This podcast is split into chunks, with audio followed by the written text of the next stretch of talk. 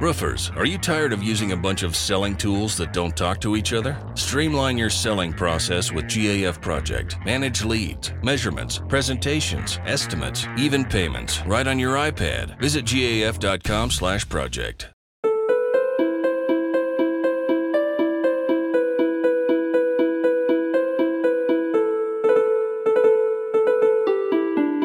Esse é o Sábado Atari. Eu sou João Neto. Sou o Ricardo Lopes. Beto Júnior. E é isso aí. Senta aí, aperta o start que a gente tá começando. Galerinha, ajuda nós aí, segue nós nas redes sociais, segue a gente na Twitch. Hoje eu vou falar primeiro a Twitch, ó, twitch.tv barra frequência 8bit. A gente tá precisando dar uma elevada aí nos nossos followers, né, nossos seguidores da Twitch. E quem conseguir aí, tiver o Amazon Prime, é uma boa oportunidade aí para você pra pagar o Amazon Prime, que é baratinho, você tem um puta de um conteúdo. E de quebra você ganha o Twitch Prime, aí você pode ir lá e dar um sub para nós no Twitch Prime. O que, que vocês acham? Ajuda nós com esse daí. Vai, Essa eu não sabia. vai- É, então. Mais uma aí, ó, pra você aprender. E, cara, isso ajuda muito o nosso conteúdo, porque a gente ganha um incentivo da, da Twitch para cada sub que a gente, que a gente consegue. Então, é muito importante para nós conseguir fazer nosso trabalho melhorar, melhorar os equipamentos da galera aí. Antes aqui, agora de começar o programa, a gente estava numa discussão sobre equipamentos, né? Sobre hardware. hardware de PC, PC gaming, etc e tal. Então, ajuda nós aí, ó. E não não esquecendo das outras aí, ó. Instagram, arroba frequência 8bit. Nosso canal no YouTube e Facebook, frequência 8bit. E Twitter também, arroba frequência 8bit. E não esquecendo aí dos nossos parceiros da Nova 15, galera. Ajuda eles lá também, mais de 10 mil seguidores, a Rádio TV aí que não parou nessa pandemia. Mas e a gente também não para, porque a gente tá, mesmo de casa, a gente aí faz o esforço aí para trazer o conteúdo para vocês. E ó, facebook.com barra nova15.com.br e no Instagram, arroba nova15 rádio TV. O 15 é número, tá?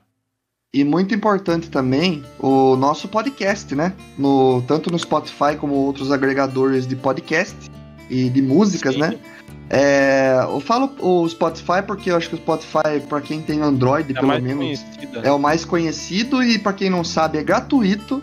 Só tem que escutar umas propagandas lá, é, tem umas limitações, mas você pode escutar na boa, é gratuito para Pra você. música, né? Pra música você escuta propaganda e tem certas limitações. Sim, pra sim, podcast é à vontade. É, depende do, do agregador também, né? Depende do agregador. Do, como que não sei como que funciona em outros, mas a gente tá em vários, é só você procurar lá Sábado Atari, tem todos os episódios anteriores, então já estão lá. E tem muitos episódios legais lá, tá, galera? Convidados legais também.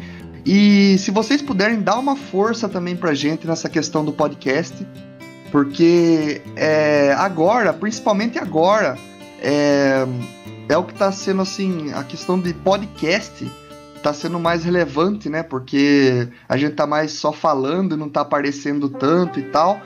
E é uma boa oportunidade também para você escutar o podcast na hora que você tá fazendo alguma coisa.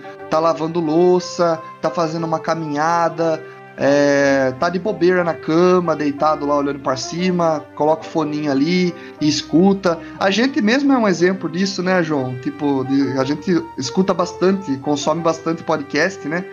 E eu escuto no trabalho, eu escuto a hora que eu tô é, no trajeto do trabalho, ou eu tô indo pra algum lugar e tal, coloco o foninho e escuto ali. O João mesmo, com as suas experiências, pode falar pra galera aí também, João, escutando podcast.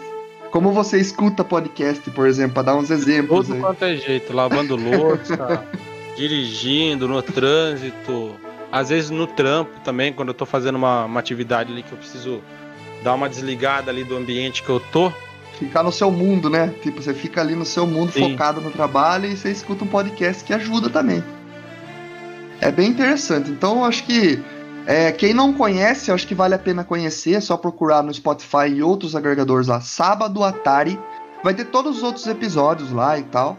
É, e lá dá pra você pular também. Ah, não quero ver as notícias. Você pode pular direto pro assunto principal. Você vai lá e, e clica lá no, na onde você quer escutar e daí pra frente você vai escutando e é bem, bem fácil de usar, galera.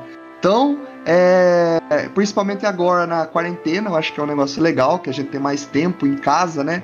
E acho que mais tempo livre. Nem sempre também, né? Tem gente que tá trabalhando pra caramba em casa também. Mas é interessante conhecer quem não conhece. Quem já conhece e gosta de podcast, é, compartilha com seus amigos, compartilha sei lá, você pegou um episódio que tem um assunto legal ali, você quer mostrar pro seu pai, pra sua mãe e tal, compartilha com eles, apresenta o que é um podcast, e aí, se, além de você estar tá apresentando o que é um podcast, você está ajudando a gente também a, a transmitir aquilo que a gente está passando aqui no nosso programa e também o entretenimento, né? Que a gente passa aqui, é, dá risada, a gente briga também, tem tudo isso daí, vai estar tá tudo lá registrado Brigar não, nos programas discute, anteriores. Vai. Mas beleza, vamos começar o giro?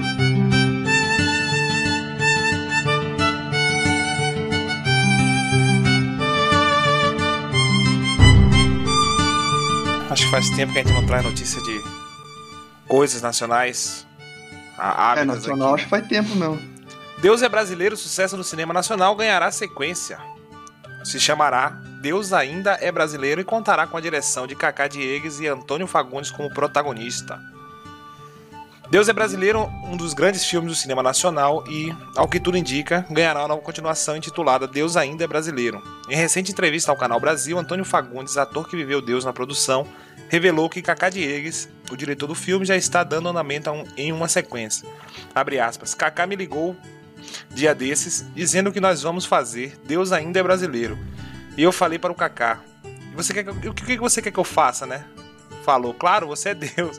E eu falei: Não sei. De repente Deus podia fazer uma plástica assim, mais moço, sei lá. Não sei o que você tem na cabeça. Ele me chamou e eu fiquei muito feliz, muito, muito feliz. Segundo o ator, a produção já está com o roteiro pronto e em pré-produção.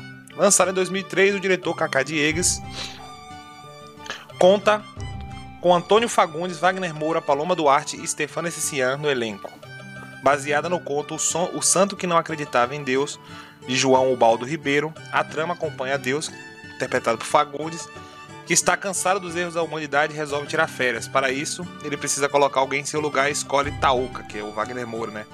Para guiá-lo nesta busca pelo Brasil. Ainda não tem previsão de lançamento, para Deus ainda é brasileiro. Nossa, faz tempo, hein? Que esse filme foi lançado e agora vai ter a sequência. E eu até hoje não entendi por que, que não teve uma sequência até, até esse presente momento aí que a gente foi agraciado com essa notícia aí. Porque é, foi um filme muito bom, cara, e repercutiu bastante a gente aqui, né? Porque a gente estava acostumado só com filmes americanos e tudo mais, não tirando os méritos de grandes obras aqui já feitas no Brasil, como Central do Brasil, é, O Alto da Compadecida. Tropa de Elite. Tropa de Elite.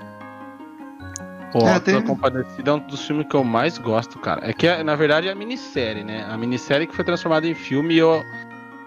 Eu gosto, eu gosto pra caramba desse aí. Sempre que passa, eu assisto, mano. Nossa, eu pago muito pau. Eu acho que eu já assisti Central umas do Brasil... 72 vezes já o Alto da Compadecida. Central do Brasil não era uma minissérie também? Não. Não, não, né? Acho que veio direto como. Um filme foi indicado a Oscar e tudo mais. É, veio direto, né, como filme. Central ah, do legal, Brasil, mano. acho que foi um do, do um dos melhores filmes. Nossa, mas o, Fa o, Fagundes já tá bem velho já também, não tá? Ele sumiu, não sumiu? Ah, tá... nada, ele fez novela aí há pouco tempo atrás. Tá é. mais barbudo, tá mais, mais esbranquiçado, né? Com, com a barba mais branca, cabelo mais branco. Só que tá aí, tá vivo. É, eu meio que os atores assim brasileiros eu vejo mais quando tem algum filme que me interessa, porque novela mesmo eu não, não assisto. É, e, e, mudou muito os atores também, né? Brasileiros na, na, em geral, assim, os mais famosos eram da Globo, né? Agora que abriu bastante, assim, alguns saíram da Globo, foram para outras emissoras e tal. Então ficou bem bem aberto agora, né? Tá bem diferente, assim. Eu, uh, isso eu, eu fiquei sabendo que eu vi umas notícias aí um tempo atrás que que até ultimamente, assim, se eu não me engano, parece que o Renato Aragão que é o Didi, né, foi demitido do, da Globo esse tempo atrás, que eu vi nessa notícia, e eu li sobre o assunto também que a Globo estava perdendo vários atores e eles estavam indo para outras emissoras e tal. E já faz um tempo que isso estava acontecendo, né? Então, mesmo assistindo a Globo, pode ser que eu não veja muito muitos atores da época que eu assisti os filmes aí mais famosos do Brasil aqui. É, a Globo ela vem perdendo certa hegemonia dela, né, de, de dominar o mercado do entretenimento do Brasil. Já não é de hoje, né, mas É. ela também tem tomado decisões porque, assim, hoje é, a internet ela tá muito À frente. como que eu posso dizer? Ela virou um veículo de comunicação muito forte. Olha nós aqui, web rádio, rádio TV, entendeu? Podcast. YouTube tem conteúdo de todo É. tipo lá. Exato. E assim, você tem mais opções. Então, cara, eles deixaram de ser a opção única, relevante, mais forte que tinha no mercado. Tá ligado? Sim. É, e isso aí, com certeza, gera um impacto no, no, no financeiro deles, na questão financeira de patrocínio, de horário, de ibope e tudo mais, né? Que é a, a audiência, né?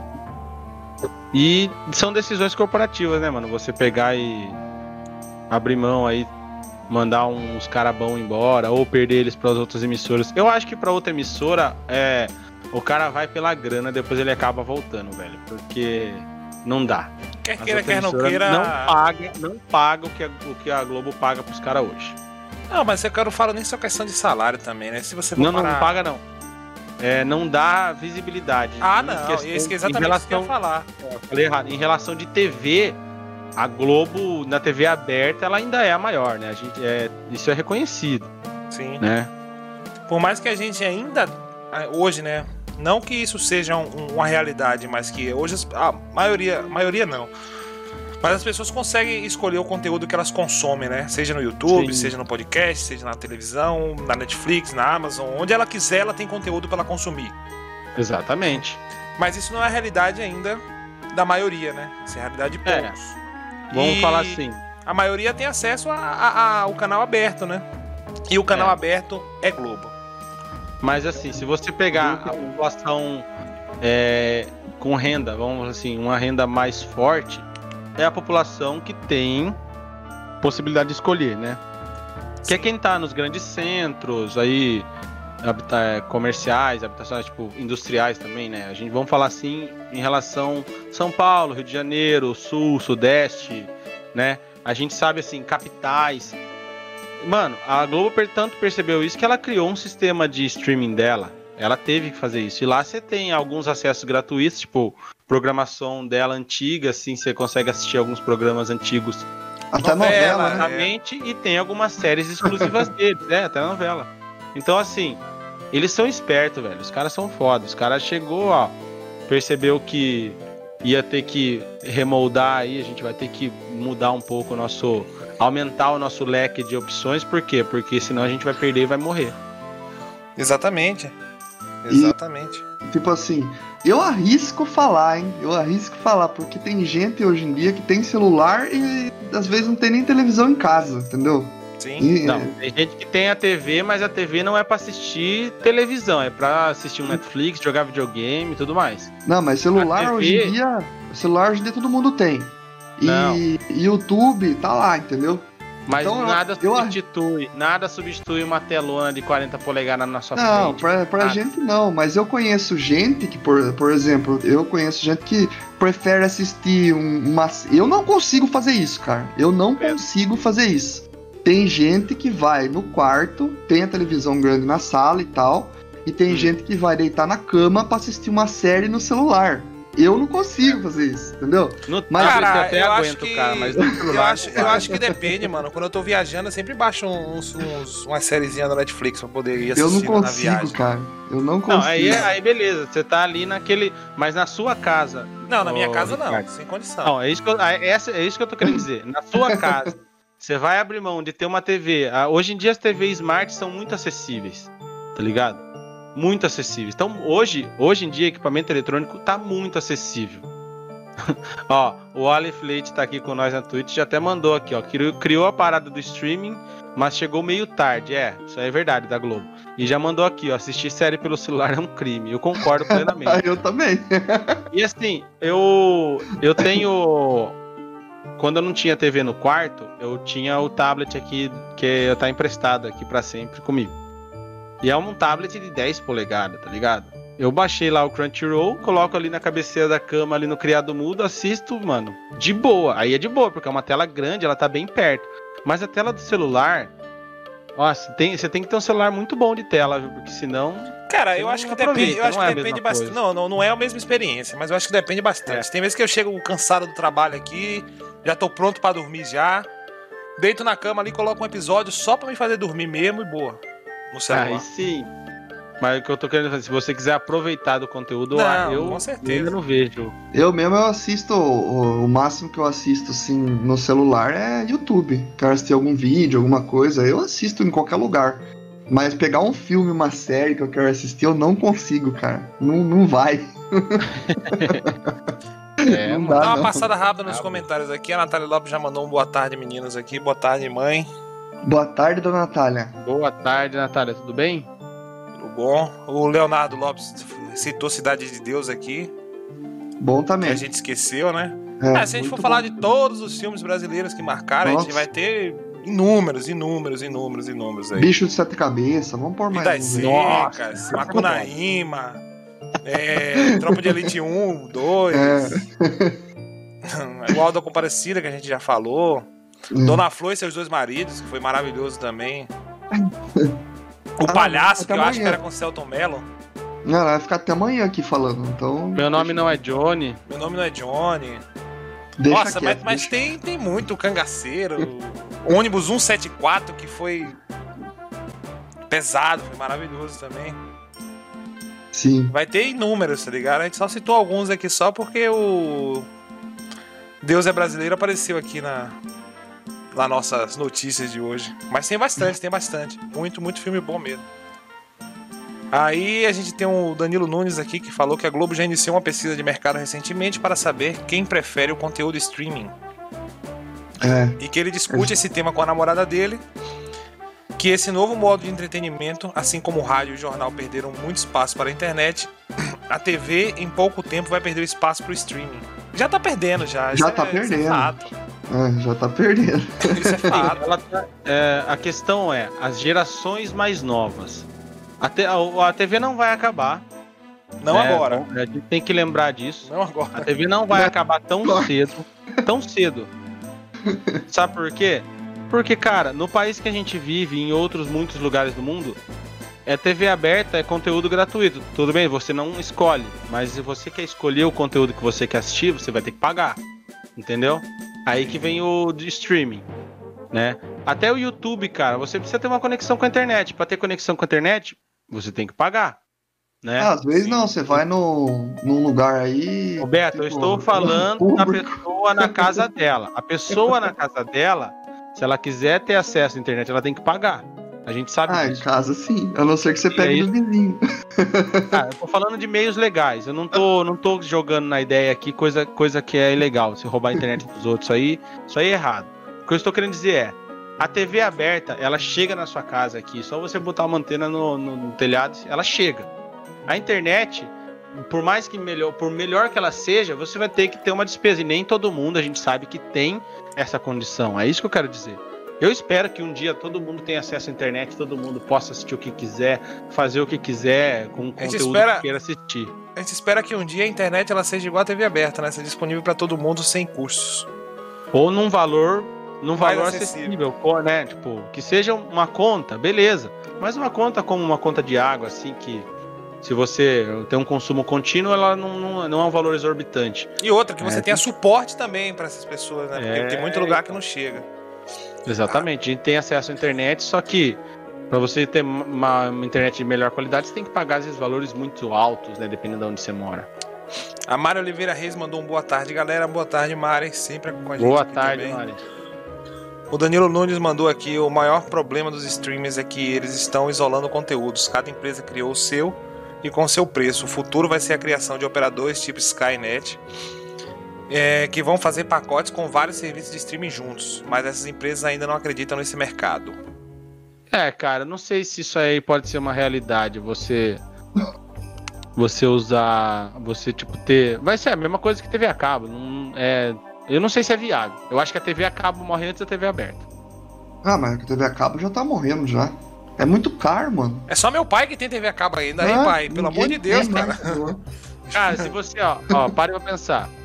É o melhor mundo do streaming. Você não precisa pagar todos os serviços de uma vez. A assinatura, ela não é assim, ah, se você assinar um ano pagando de uma vez, você paga mais barato. Não, a assinatura é mensal. Então, por exemplo, esse mês aqui tem quatro séries da Netflix que eu quero assistir. Eu vou assistir uma em cada semana. E não tem mais nada do meu interesse lá. Pago esse mês a Netflix, assisto. No outro mês, nossa, tem a série. Lançou também as séries do, do HBO. Mano, vou lá, pago o HBO por um mês. Então, tipo, em vez de eu juntar todo um monte de serviço e pagar um valor cheio alto, eu posso ir selecionando e pagando conforme a minha conveniência. Esse seria o melhor. Esse é o melhor dos mundos no conteúdo on demand, tá ligado? É, mas eu o acho conteúdo que vai estar lá. a- onde ele quis chegar aqui, né? Onde Não, eu quis- sei. Onde ele quis É chegar a minha aqui visão. é pelo fato da comunidade, né? De você ter Sim. todos os serviços a, a todo momento ali. Sim, eu que assim, essa seria a minha, a minha visão do mundo do streaming. Tipo, é o que eu vou fazer quando eu tiver mais, mais condição, por exemplo, de ficar pagando streaming adoidado. Eu não vou pa- gastar 200 conto, porque vai dar mais ou menos isso aí. E você não vai 150, consumir todo tipo de 200 conteúdo. Exato, eu não vou conseguir consumir tudo, porque o tempo nosso é limitado, né? A gente tem ali seis horas por dia de, la- de lazer dentro de casa, quando você não tem alguma tarefa pra fazer, né? Chegou em casa até você ir dormir, são é de 5 a 6 horas que você tem. Então, mano, como você vai usar essas horas? Ah, vou gastar duas horas no Netflix. Essas duas horas que você vai gastar no Netflix, você não vai poder gastar as mesmas duas horas em outro serviço. Então, é mais fácil você nem pagar o outro e pagar só quando você, você for usar mesmo. Usa por um mês cheio, bora lá. Coloca duas televisão e assiste os dois, os dois ao mesmo, mesmo tempo. É, aí você divide os olhos, né? fica igual o estrago. Beleza. O Gabriel Santos mandou um boa tarde, um bom programa aí, 18 estrelinhas. Valeu, Gabi. Valeu, Pô, valeu, Gabriel. Obrigado, Obrigado, mano. E o Danilo Nunes mandou aqui. hum, Mas não vai acabar mesmo, assim como a rádio e o jornal também não acabaram. Pois é, a rádio aí falaram que o rádio ia acabar, o rádio ia morrer, mano do céu. Eu acho que eles se o reinventam tá cada sempre, vez né? mais forte. Mas É, mudou, né? Se reinventam Hoje- sempre, né? A rádio hoje Então. você já não escuta mais rádio em casa, isso é fato. Ah, é, Mas sim. você escuta É. podcast. Você escuta podcast. Não, mas eu falo a questão assim, a Não. rádio ela ainda funciona para pro pessoal que tá no carro, né? Para o pessoal Ah, que, sim, que tá sim. nas lojas trabalhando lá, que deixou o radinho ligado lá.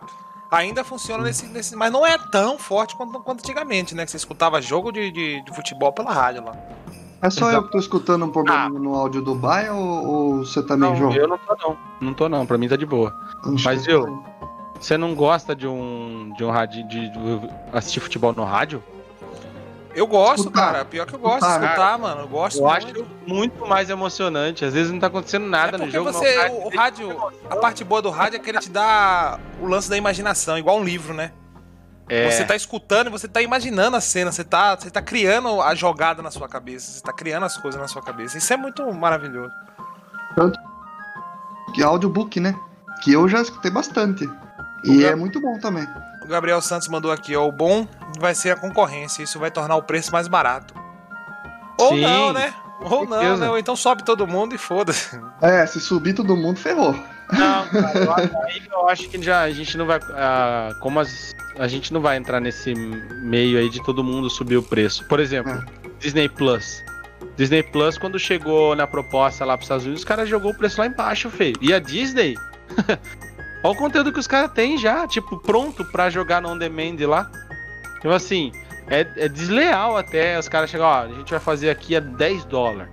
Mano, quanto que custa a Netflix lá fora? Tipo, 13, 14, 15 dólares, não sei.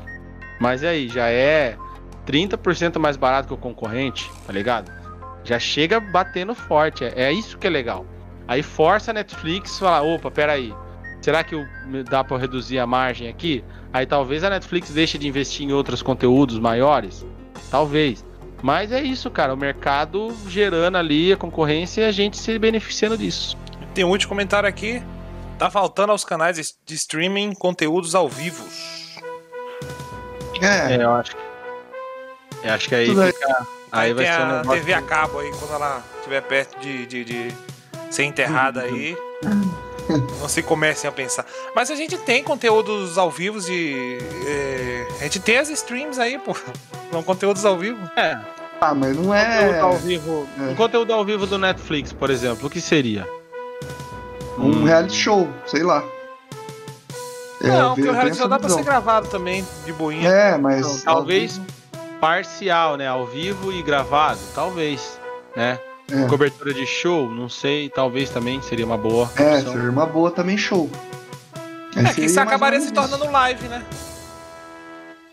O que, que é? Acabaria se tornando live, né? É, é Não. o que a gente já vê É, aí. no- live ao vivo. Exato. Acho que hoje o streaming ao Stream. vivo. É, hoje o streaming ao vivo que a gente tem é o YouTube, cara. O YouTube, a Twitch, o Facebook, que a gente tá aqui na Twitch e no Facebook, é nós. É, mas é diferente, né? É conteúdo. Tem alguns conteúdos profissionais, mas em geral é conteúdo amador, né? Não é. Não necessariamente. Eu Porra. vejo bastante, mas Porra. muita empresa mesmo fazendo conteúdo Cara, extremamente Twitch- profissional. A Twitch tem uns festivais, né? Agora na pandemia a Twitch veio com uns festival de Não, música. aquilo eu e, falei, tem rapaz, bastante, Produção. E a Tem pandemia, e a pandemia ainda ajudou aí, que a gente teve a Comic Con agora aí, a primeira Comic Con aí. É, então. Mas futebol, muito, cara. eh, ele falou de futebol aqui. Futebol a gente já teve partidas pelo YouTube. Tá tendo, né? Aí, Tá ó, tendo canal partidas do, pelo é, YouTube. Fluminense, Tá mesmo. canal Bom. do Fluminense. Posso continuar aqui com as notícias? Tem Manda um- bala aí. Já que a gente tá falando de série e de filmes e de, sei lá, toda essa parte cinematográfica, a HBO começou a busca pelo elenco da série House of the Dragon. Vocês sabem que série é essa? Sim, é, é, a- a- vai contar a história dos Targaryens. É, porque Um tem todo, toda uma história antes e tal, que é do Fogo e Sangue lá, na época. Baseado do no livro também, né? Baseado no livro. É, é, tem um livro, Fogo e Sangue, que era o acordo entre os Targaryen com os dragões, né? Por isso que eles têm essa, esse vínculo, né? E daí é o seguinte, ó, de acordo com o relatório da Entertainment Week, Weekly, a busca pelo elenco principal de House of the Dragon está oficialmente em andamento na HBO. A série derivada terá 10 episódios na primeira temporada. Por enquanto, ainda não temos descrições dos papéis principais, algo que deve ser liberado em breve.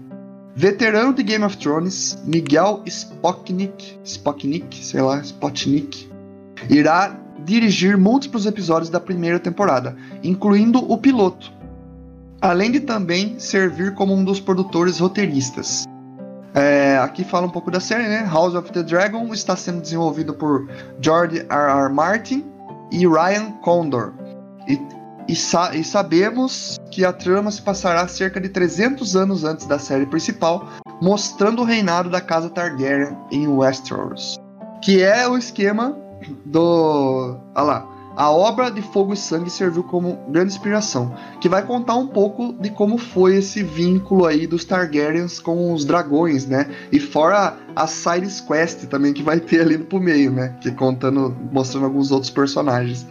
Eu acho que vai ser legal, cara, porque ao longo da série do Game of Thrones foi muito bem. Só o final aí que foi meio corrido, é, decepcionou a galera, mas em resto, vamos pôr que 98% da série foi muito bom, entendeu? É, e parece, eu não tenho certeza, mas parece. Tava conversando com com o meu tio Gabriel esses dias aí. Que a HBO quer, quer fazer um final novo pra Game of Thrones. Nossa, um último outro? episódio, um último episódio. O que, que é? Aquilo lá foi um sonho de alguém? Não, tipo, ah, pra eles poderem apagar aquela merda lá, né? Ó, ó, ó, ó, parou, parou, parou, parou. Ó, se O liga. quê? PS Barolo, follow, novo follow do nosso canal aí. Valeu, Barolo. Seja Ô, bem-vindo. valeu, Barolo. do Beat. Quanto tempo, hein, mano? Obrigado, hein, O João mano. até se emocionou agora, Barulho. Tá sumido, bicho. Tamo junto, irmão. Obrigadão. E o Danilo Nunes mandou 15 estrelinhas pra gente aqui. Muito obrigado, Danilo. Tamo junto. Ô, Valeu, Valeu. Danilão. Muito obrigado, mano. O que, que você tava falando mesmo, Baia, do que você tava conversando lá sobre. É, é isso que eu tô falando, eu não tenho certeza, mas parece que meu, meu tio tava falando que ele leu alguma notícia em algum lugar aí que a HBO tá querendo é, filmar um final alternativo pra Game of Thrones ali. Nossa. É louco. Acredito Não que é pra mesmo. desfazer, pra desfazer aquela cagada lá. Mas não tem como, cara. Só se eles falar que alguém sonhou ou alguma magia lá. não, apagar aquele eles- último episódio da, da série e o novo ser o real, tá ligado? Ah, mas não tem como fazer isso, cara. Você sumir com o negócio, entendeu? Já era. Tem sim, pô. A Snyder Country não tá vindo aí agora aí pra quebrar tudo? Ah, Pode ser, é. Ah, mano, é foda. É foda. Eu Ah, se for, pra, se, for pra mexer mesmo. se for pra ficar melhor, se for um, um final digno, um final melhor, que, que dê uma salvada naquela última temporada lá, Porra, justo. Agora, se for pra cagar de novo, nem faça. nem mexa. Mas eu, eu sou meio assim, né? Tipo, lançou alguma coisa, eu acho que não dá pra continuar daquilo que foi feito, a não ser que façam alguma coisa que, sei lá, os caminhantes brancos fizeram alguma coisa com a galera lá, que eles acharam que eles foram atacados e que venceram, pra- que foi uma magia, sei lá, velho. Tipo, inventar alguma coisa pra, pra ainda continuar, entendeu? Mas o que foi lançado pra mim já era, entendeu? Não tem como apagar. Ele Eu falou aqui que seria uma continuação, tipo, Da- Daenerys não morreu. Então, sei lá, algo, algo assim. Inventar alguma coisa que continue aquilo lá e Ah, faça algo não, melhor. cara, pra não. Se finalizar. for pra dar uma continuação, esqueça, mano. Esqueça. Pra porque não vai dar descargar, não vai desfazer aquela merda lá. Pra consertar esse final, os caras teriam que não fazer a Daenerys se tornar aquela maluca que ela se tornou do nada no final, né? Que isso eu sei que aconteceu, porque eu acompanhei Referência ao vários. pai dela, né? O Rei Louco. Mas, Então, cara, mano, ela passou. Quantas temporadas são? A série? Sete? Oito? Oito ah, temporadas. não- nem lembro. Oito? Oito, acho. Então, são praticamente. Foram todas as temporadas, ela foi se superando e conquistando a galera com o carisma dela, pra do nada, do nada ela ficar louca, velho. Não, É mas isso ó, eu vou falar uma coisa pra você. estranho. Eu vou falar uma coisa pra você. Tinha a história do pai dela, o Rei Louco lá, e algumas atitudes que ela tomava ao longo da série, eu já tava vendo que ela ia sucumbir, velho. Mas então eles tinham que transformar essa base, tá ligado? Pra deixar ela Não, maluca. mas eu, eu mesmo já tinha essa visão. Por causa que falaram muito do pai dela, o Rei Louco. Ela tomava umas atitudes do nada, assim, meio esquisita. Tinha vez que ela mudava um pouco a personalidade, ele ficava diferente e tal. É, é, eu sentia isso daí. Eu falava, ah, os caras vão fazer ela ficar loucona, velho. Vai, vai, dar, vai dar ruim. Eu, eu, eu tava vendo isso aí já, entendeu? Então não foi surpresa pra mim ela ficar maluca, entendeu? Porque ao longo da série, é, essa coisa de apontar o rei louco e ela tomar umas atitudes esquisitas já, já deu a entender pra mim, entendeu? Não sei se foi só pra mim, mas eu entendi isso aí. É, e outra coisa que eu não queria que tivesse acontecido, mas aconteceu, era o romancinho com o Jon Snow e com ela. Mas foi meio que clichê, entendeu? Foi na. Isso É. daí foi. Ah, um cara, ó, eu acho assim. É, eu acho assim, a, única, a única referência que, que eles fizeram pra, pra Daenerys ficar louca, entre aspas, é a comparação com o pai dela, né? Que seria o Rei Louco. Mas por que, que só a Daenerys foi chamada de louca, sendo que ao longo de várias e várias e várias temporadas a gente viu gerações, massacres e massacres e mais massacres. É, E ninguém foi chamado de louco, tá ligado? Todo mundo foi visto É, como. Todo mundo foi visto como o cara que fez algo diferente ali, que teve um lapso de, de, de- de inteligência e ganhou uma guerra e tudo mais, e ela foi considerada louca. Ah, mas talvez seja. foi muito mais a referência do massacre. pai dela, tá ligado? Mas e quantos massacres não foi? Você não lembra que o, o, o, Ah, Ver- o mas- Varys lá, ele convenceu o Targaryen lá, abriu o portão pra dizimar, dizimar a, a King's Landing. Dizimar King's Landing. Então, Talvez. Talvez assim, eles ainda estariam dentro da guerra, né? Ela praticamente chegou ali e matou civis, é, sendo que estavam quase se rendendo, sei lá. É, não sei. É, é guerra uma não morre situação de civil? maluco. É, é, tipo. é, é, toda guerra tem uma lei, vamos dizer assim, entre aspas. Tem aquela coisa Lá de vem honra. Ele, lá- Principalmente. Ah, mano, não vai zoar o bagulho. Eu tô falando Não, não um bagulho que é da literatura, velho da, da literatura, tanto que Ghost of Tush- é, como que chama? Tushima. Fukushima, é, ele fala um pouco disso, que a guerra tem a questão da honra. Você, por exemplo, é, vou dar o exemplo até do Ghost lá, do comecinho só, que é só introdução, que o vai lá um guerreiro samurai pra fazer um acordo e, e ele falou, me manda o seu melhor guerreiro, que ele quer enfrentar e tal.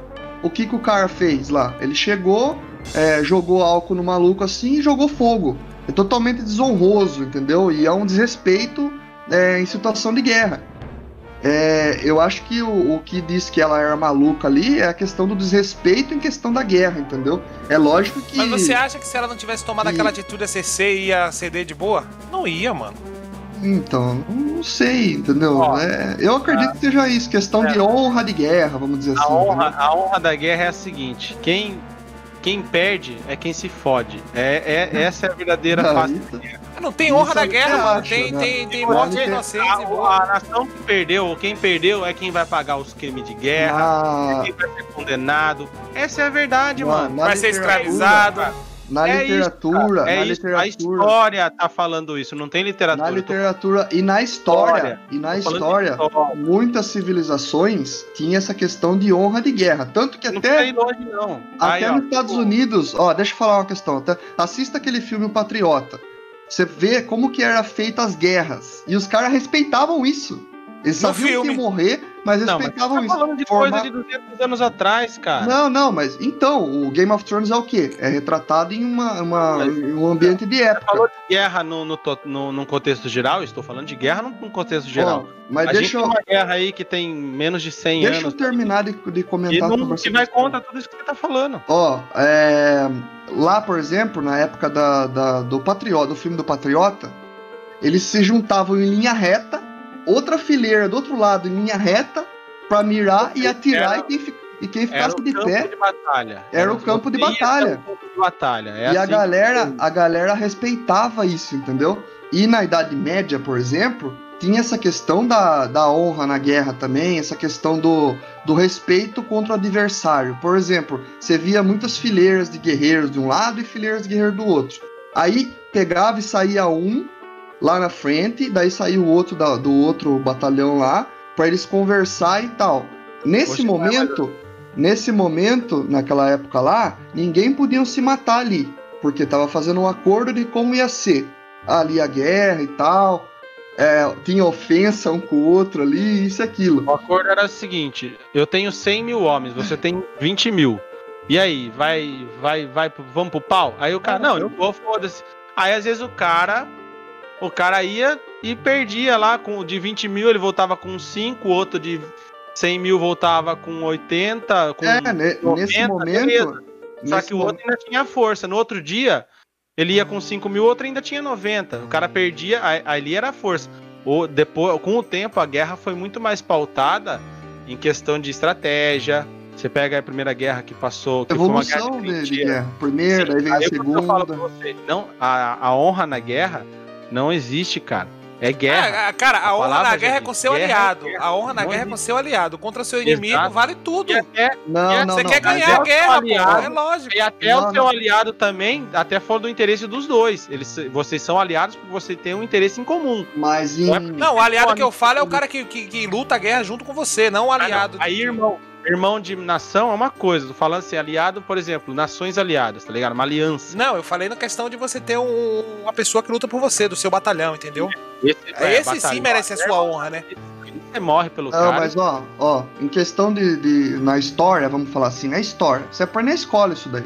Na história, é lógico que hoje em dia é totalmente diferente. Você tá falando Totalmente. de tempos medievais, de tempos Não, não. ou de. Deixa eu terminar de, de concluir Vai. minha, Vai. Ó, É porque você já concluiu Vamos- tantas vezes, tá ligado? não, é que vocês não entenderam ainda. Ah. Você não entende que aquela época é uma coisa e hoje é outra. É Ah. isso que eu tô querendo dizer e você acha que eu não tô falando isso. Fale. a, na, ao longo do- do- dos anos que foram passando, na- nas eras da humanidade, é lógico, mas é lógico que foi mudando isso daí, entendeu? É que nem eu falei, na época medieval era daquele jeito lá, depois na época do, da, da Revolução dos Estados Unidos lá, vamos falar assim, até que no Brasil acho que aconteceu algo parecido, era daquele jeito, daí a Primeira Guerra já veio de um jeito diferente, a Segunda Guerra já veio de um outro jeito diferente, é, a- a- os tempos são diferentes. O que eu comparei com a Idade Média é porque Game of Thrones é citado em um tempo da Idade Média com fantasia. Sendo assim, a questão de batalhão, os cavaleiros, generais, isso e aquilo, é tudo inspirado do jeito que era feito na Idade Média, entendeu? Tá falando Automaticamente, automaticamente aí tem toda essa questão de como funcionavam as guerras daquela época, Você fala, de daquela honra, época. você fala de honra, né? Aonde tem honra na, co- na corte do Game of Thrones? Onde é traição atrás de traição. Mas um, isso daí, um poder, isso- um poder que, se, que sobe através da traição a- não tem honra na guerra desse poder, que esse poder é, enfre- é, batalha. Não tem honra na guerra que ele tá travando. Tá, é aí que tá Olha toda o a política guerra de tem. É isso que eu tô Então, dizer. mas é aí que tá toda a política tem a corrupção. E aquilo ali é mostrando o lado podre do negócio. E realmente tem. Tem. Mas qual é o lado era bom daquilo certo? lá, mano? Que, É. Porque, tipo assim, os caras que tem honra, vamos supor, são os cavaleiros, né? Não, Quem tá no comando não tem honra. O mais certinho É. ali, vamos dizer assim, ó. O mais certinho, entre aspas, ali, é o Jon Snow, entendeu? Não, então, viu? quem tem a honra, quem tem a honra, são os cavaleiros que brigam entre si. Eles têm a honra de quê? A honra da guerra, da batalha. Não é nem da guerra, é a honra Sim. da batalha. Só que pro cara que tá na cabeça lá, o cara que tá, tá mandando em tudo, ele não tá nem um pouco preocupado com honra. Se ele puder capturar o, o inimigo dele, esfolar e dizimar aquela nação, ele vai fazer isso e boa. E as pessoas que estão sob o comando dele vão fazer isso Tem e acabou. Não tem honra, não Mas- tem, tipo. Não, não tem Não. isso que você tá falando, tá ligado? Mas Tipo, é aí que. Não. A é honra tá. é do cavaleiro, da, da batalha entre um cavaleiro e outro. Não, não, não, não, não, não, não. É aí que tá. É igual, é igual você falar hoje assim, ó. Ah, a política tem que funcionar desse jeito. O que que a gente passa, na real? É muita corrupção, é muita merda. O ser humano faz muita merda, entendeu? E ali, você tem aquilo, ó. A guerra tem que ser desse jeito, as pessoas têm que ser assim, isso aqui tem que ser assim. Mas vai funcionar totalmente assim? Não vai, entendeu? Não vai. É, é- é burlar as regras. O que, que nós pode fazer pra burlar isso? O que nós pode fazer pra burlar aquilo? O que nós pode fazer pra fazer a cabeça do outro ali pra fazer isso? Entendeu? Isso daí é retratado em vários e, e aconteceu muita coisa. Então, O cara a gente tá tá ali- falando de honra de combate. A gente não tá falando da honra da guerra, porque o cara faz de tudo pra ganhar a guerra, independentemente se for sujo ou não. A gente tem a honra do combate, do combatente ali, ele tem honra pelo seu adversário, que ele matou e ele, sei lá, ele quer dar um, um funeral digno pra aquele cara que ele matou porque ele lutou bem naquela batalha. Tem a honra entre eles ali, entre os combatentes, É. mas não entre a guerra em si. Na guerra cada um quer fazer. Pô, se você achou é, se você achou Não, alguém não, dentro vai. de. Ó, vamos pegar a Idade Média, vamos supor. é que envolve muita religião também nisso daí. Envolve É, a muita- religião a gente, já- a gente vai falar lá pra trás, do Império Romano. Bem lá pra Não, trás. não, não. Até na, na idade do aço lá envolvia muito catolicismo ali, no meio daquilo ali. E por causa de algumas coisas que o, o cara que era desonroso, traiçoeiro, isso e aquilo, é, automaticamente aquele que não fazia isso, ele podia ser até mais fraco às vezes. E Mas quantos não foram ele- traiçoeiros e viraram herói de guerra? Então, mas muitos tinham medo da, da igreja, entendeu? Coisa que acontecia até com os vikings, por exemplo. Os vikings, eles tinham que morrer em batalha com a espada ou machado ou a arma- que for na mão. Mas eles não tinham eles pena não do seu inimigo. Ele- não, mas eles eram é, totalmente diferentes. Eles não eram Eles não tinham, eles não tinham honra, honra pelo seu inimigo. É. Então, a honra pra eles era diferente. Era totalmente diferente. A Você honra matar- deles era morrer em batalha. Então, e você também matar alguém em batalha Era um era sacrifício. honroso. Era, não, era honroso pro cara que morreu ali. Era, era, era, como posso falar? Ele achava que o cara foi um herói ali também. Ele Não, tanto não, sai fora, sai fora que ele achava que o Tanto- cara era herói, ele não tava nem, não tava nem um pouco Pra ligado. ele sim. Não, pra ele sim. Por exemplo. Cara, se você pegar Vikings, se você pegar Vikings, Vikings, quem foi, quem foi do catolicismo que os caras pegaram ali, mataram e deram um final digno, tipo uma morte honrosa? Morte honrosa, bah, é isso que você não tá entendendo. Não, quem O- foi ali que eles honraram ali? Eles só mataram, saquearam e foram embora. Então, boa. mas. A mas, ó, honra era para o, o viking que morria em batalha, ele tinha acesso a Valhalla, porque ele morreu ele como tinha como acesso a lutador, Valhalla, lá. por- mas ele tinha que morrer com a espada ou escudo ou o que for na mão. em Não, ele tinha que batalha. morrer na batalha. Então, essa visão aí não se aplicava só pra eles, porque aquilo ali era verdade pra eles, entendeu? Aquilo ali era verdade pra eles. O adversário morrendo em batalha também, também era uma questão, era, era um negócio justo, entendeu? Era uma glória. Ele- Era uma glória justo. ele. Era justo tanto eles, o adversário dele morrer, como ele morrer também em batalha. Isso daí você vê em alguns episódios. Você me desculpe que os caras não estão nem um pouco preocupados com seu Só- inimigo. Só que muita gente ali é, usava disso e falava, não, ele morreu porque agora ele vai pra Valhalla. Mas muitos ali que queriam poder e queriam isso, usavam desse, desse ponto religioso pra conseguir o que queria, entendeu? Muitos faziam isso. Tipo, matar irmão, ah, foi lá em guerra e matou o irmão, aí ele vem e fala pro outro, não, ele morreu com honra, ele morreu, ele vai pra Valhalla, isso e aquilo que Odinho tenha, isso e aquilo. Só que na verdade ele queria o poder, entendeu? Ele queria o Eles poder. tratavam como honra as pessoas que se juntavam a eles.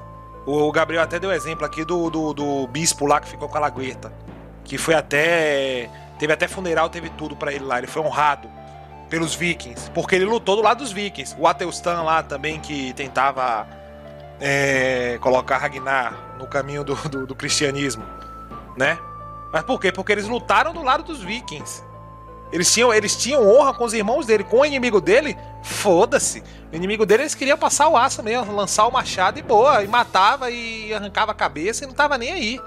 Não Sabe existe honra é? na guerra de, um, de, um, de, um, de um- uma nação contra outra. Não existe honra. Sabe, sabe existe quem que vai era- ganhar. O que vai sabe fazer, qual- foda-se. Sabe qual que era o principal motivo deles invadirem a Inglaterra? Sabe qual que era? Terra, eles Terra. estavam em busca de terra. De terra, de pra plantar, isso, aquilo, porque lá na, Esse é o no- motivo da expansão em na- geral dos vikings, de toda a na- expansão é. na Noruega, por exemplo, é, era Noruega, é, é, não tinha terra pra plantar, era só Sim, gelo aquela merda lá e terra ruim, entendeu? Daí eles foram pra lá. E esse que era o motivo, queriam se estabelecer lá. Tanto que fizeram alianças também com muitos ingleses ali também. Só que teve muita treta, né? Isso você vê na série Vikings, na, na série do, do Last Kingdoms também, que é um pouco mais à frente. Um pouco mais à frente, você vê o, o principal lá, ele fica meio em cima do muro, né? Ele fica tanto do lado dos. Do dos nórdicos, como do lado do- dos ingleses também, assim, às vezes. É, é bem louco. Aquela série lá vale a pena também. É que- aquela coisa, se você falar pra mim que existe a honra entre os cavaleiros, entre os combatentes, existia a honra entre eles, né? Que, que- que Nossa, combatiam. Mas a honra entre as nações, não. Você não chega pra sua nação e fala, ó. É, fica esperto aí que a gente vai dizimar vocês. E vocês vão morrer de forma honrosa, beleza? Não, a- Você não vezes pra não galera era- e falar isso aí, não. É, eu acho que muitas guerras não foi só por causa de raiva, não. É só por conquistar território também. Não Mas é porque... Não, o primeiro, a primeiro motivo da guerra é esse. É, mas tem a questão da raiva também, Aí ela do volta, ódio. o né? cara que quer, o cara que perdeu, ele tenta, ele tenta reaver a terra dele. Mas a, a guerra em si, todo o motivo de, de expansão em guerra é, é questão de conquistar território, por quê? Porque o rei precisa conquistar, é, ter mais influência, ter mais ganho, ter mais tudo pra quê? Pra ele ser mais forte. Porque querendo ou não, se o cara conquista o território inimigo, ele ganha, automaticamente ele já ganha mais terra, um o exército dele aumenta, tá ligado? Ele tem mais mão de obra. Então, tipo assim, é uma relação de ganho. É, ó, eu vou fazer um paralelo com o mundo dos negócios. É a mesma coisa que acontece com as empresas. Por que, que uma empresa compra outra? Por que, que uma empresa faz investimento e vai em cima de outra? Porque ela quer Parecido. expandir. É uma guerra de negócio. É a mesma coisa, cara. Só que a gente tá falando de negócios, de. E não existe honra também no mundo dos Entendeu? negócios, não. Hã? E não existe honra nos mundos dos negócios, não. Não, Ah, tem muita coisa que é bem escusa, mas assim. Hoje, é que hoje a gente tem lei e regra que se a pessoa mostrar que ela tá, se ela ser, a, parecer que ela tá fazendo coisa errada, eles vão, eles vão ser penalizados, né? Igual a gente tem leis contra monopólio, tem essas coisas assim, né? Que não deixa acontecer. Porque se fosse ver, É Mark se Zuckerberg que né? leis, se- é, mas assim, ainda assim ele não monopoliza tudo. Se Não, fosse, se Mas ele fosse vai lá e ele vai lá e chega assim e fala, quero comprar. Não, beleza, então vai ter tudo, o Snapchat da vida aí. Então, se ele, mas aí é Quero que tá. comprar, vai vender? Não, então Não, não beleza. o vendeu, aí Instagram ele vai ter o melhor. isso, o WhatsApp vai ter isso, o, o- o Face vai ter isso. Os outros vai ter. E é isso, o cara. ele o acabou cara- quebrando o Snapchat. Mas aí eu vou falar pra você. Não foi ganância dos, dos caras do Snap? Fala, pô, o cara fez.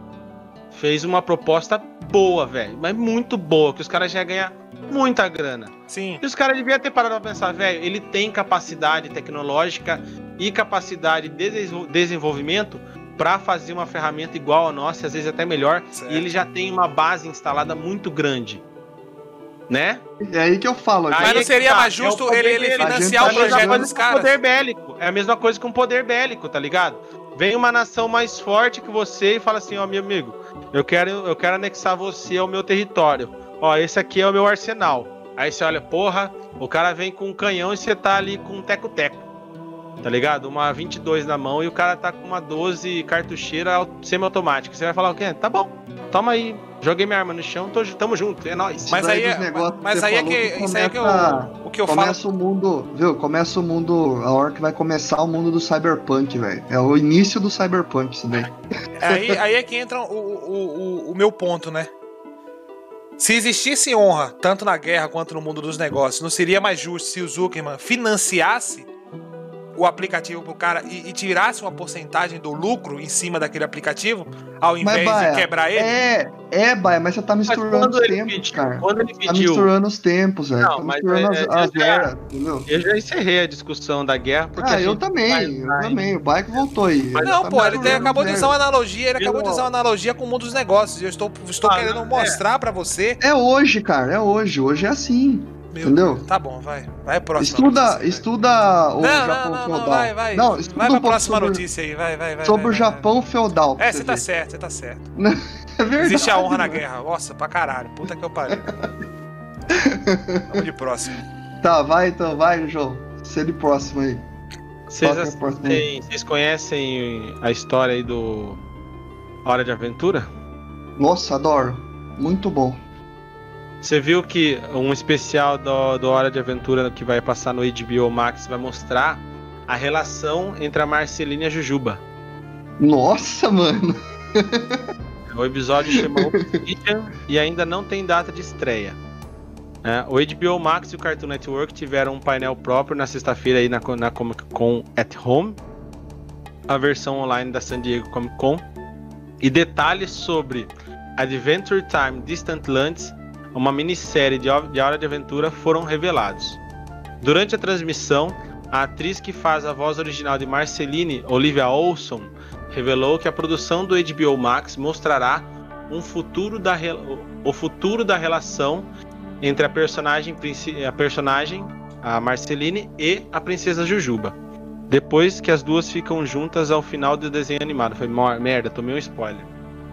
Olson disse que muita coisa aconteceu na vida de Marceline antes mesmo da- das, das aventuras com Jake e Finn. Segundo ela, foi necessário superar diversos fatos e acontecimentos para conseguir que seu namoro com Jujuba desse certo. É, isso já estava meio encaminhado no desenho, eu lembro. Muito parecido com o que aconteceu na vida real. O segundo capítulo de Adventure Time Distant Lands, The Ob- Obsidian, terá Marceline e Princesa Juba viajando pelo belo rei- até o belo reino de vidro para evitar uma catástrofe. Cara, Que louco. é, eu lembro muito, assim, eu parei de assistir depois que eu saí da casa da minha mãe, não tenho mais TV a cabo, e no, no, no- no Netflix não tem todos os episódios, mas o que tava caminhando ali, a relação das duas, elas tinham muito rancor uma da outra, parecia, né? Elas eram. tinham uma relação meio a- com atrito muito grande, e parecia que era alguma coisa, questão de dor de amor ali, né? Não sei se vocês lembram disso. Lembro, e a Marcelina ela já era mais rancorosa também, né? Ela era mais isolada lá na dela e tal. É, e, eu, e, e tinha alguns toquinhos de alguma coisa, né? Você percebia alguma coisa ali. A Hora da Aventura é cheio disso, né? Cheio desses. Dessas coisas que, tipo, eles, eles deixam em aberto as coisas pra você imaginar o que que é, né? Tanto que até a série toda já, já traz algo isso que depois de um tempão lá que eles explicam que é é o apocalipse, né? Que foi depois de, de uma grande guerra dos cogumelos, vamos dizer assim. né? É, os cogumelos é ser uma guerra nuclear, né? É, a guerra nuclear. Cara, eu vou falar pra você. Eu agora fiquei interessado é, de voltar a assistir. Vou ver se eu acho algum ser- serviço de streaming. E aí, ó, aquela ideia que a gente tava discutindo no começo do programa. Tipo, vou pagar aí um mês de Biomax pra assistir isso aí, mais algumas coisinhas e depois eu volto pro meu Netflix. Viu? E vocês sabem que Hora da Aventura é baseado em, em partidas de RPG também, né? De AD&D. Ele é baseado em... par- o- É, o criador, ele, ele jogava RPG e tal, e algumas aventuras dele, que ele... Por se chama Hora da Aventura, que foi inspiração, uma das inspirações dele foi o AD&D, de jogar RPG de mesa e tal. Ele quis criar um, um desenho, só que ele criou um negócio muito criativo, né, velho? Ele, ele, ele não pegou simplesmente o AD&D e fez um desenho do AD&D, não, ele criou o próprio mundo dele, né? Isso que foi louco, né, mano? É, o cara deu uma. Foi um negócio absurdo. Viajada bonita, tá? Eu assisti, assisti bem pouco da Hora da Aventura, tá ligado? Vale a pena, mano. Nunca Nossa, peguei vale pra me especializar nem, nem me aprofundar no assunto, não, mas. Eu assisti episódios esporádicos assim, o bom é que ele te dá a liberdade de você assistir episódios esporádicos e, e, Sim, e é da hora do mesmo jeito, tá ligado? Sim, porque toda, todo episódio é uma, aven- é uma aventura, né? Tipo, é um. Mas assim, quando você assiste ao longo do tempo, você vê que as histó- é, vai se conectando tem e vai se tornando um né? negócio muito maior, tá ligado? Igual A as séries House, Felipe, é, The Big Bang Theory, essas séries mais curtas assim, né? Essas séries que tem uma história por trás, só que cada um episódio não depende do outro, né? Digamos assim. E, e na real mesmo, eu acho assim, Hora da Aventura, é, eu não aconselho criança a assistir, cara. Sério mesmo, porque tem Não, é um desenho mais 12, é a par- É. partir de 12 anos. Não é um É, desenho de criança, não. Ele, ele bo- aborda uns temas de sexualidade, ele aborda uns temas. é, ah, muita coisa pesada também, questão de morte também, é, é, questão de depressão. Então tem muita coisa que acho que pra criança, assim, que tá se desenvolvendo, que é muito nova, sei lá. Não, Ah, não, é, fim, cara, não é muito legal. do é. adolescente padrão, né? É. Todos os problemas de adolescente, é isso que ele é. Tem uma É, paixão platônica, depois ele descobre o primeiro amor. É maravilhoso, cara, maravilhoso. É muito bom mesmo. E, cê- e- e, assim, primeira vista, quem olha, né? Quem nunca assistiu, quem não conhece, acha que é um desenho infantil mesmo, né? E a, a arte é maravilhosa, né, mano? E é muito boa a arte também. Mas você olha os personagens assim, bonitinho e tal. Mas por trás daquilo ali, aconteceu muita desgraça, cara. Entendeu? Depois que você vai entendendo, é, é muito louco o negócio, velho. É muito louco. E por isso que a série é boa, né, cara? É, o desenho é, é da hora mesmo. Podia ter um filme, né? Poderia, Live poderia. Justo, um live action. Daria pra fazer um live action, mano. Da hora ainda. Um longa seria bom já, mas um live action seria interessante. Ó, só pra avisar vocês aí, ó. Mais um follow aí da Mari Reis aqui pela Twitch. É Valeu, isso aí. Mari. Valeu, Mari. Mari Muito obrigado, a gente hein? pela Twitch agora também. E é isso aí, de pouquinho em pouquinho a gente vai, vai ficar muito bom, vai crescer, vai, o nosso conteúdo só melhora com isso aí, porque a gente consegue ganhar mais coisa aí, principalmente pela Twitch, né? A Twitch, ela dá muito incentivo aí conforme você vai crescendo a sua comunidade, isso que eu gosto. E é por isso que a gente tá aí trabalhando para crescer a comunidade da Twitch. E Muito melhorar obrigado um pelo pouco apoio, também, cara. né? É nóis. Muito obrigado pelo apoio mesmo.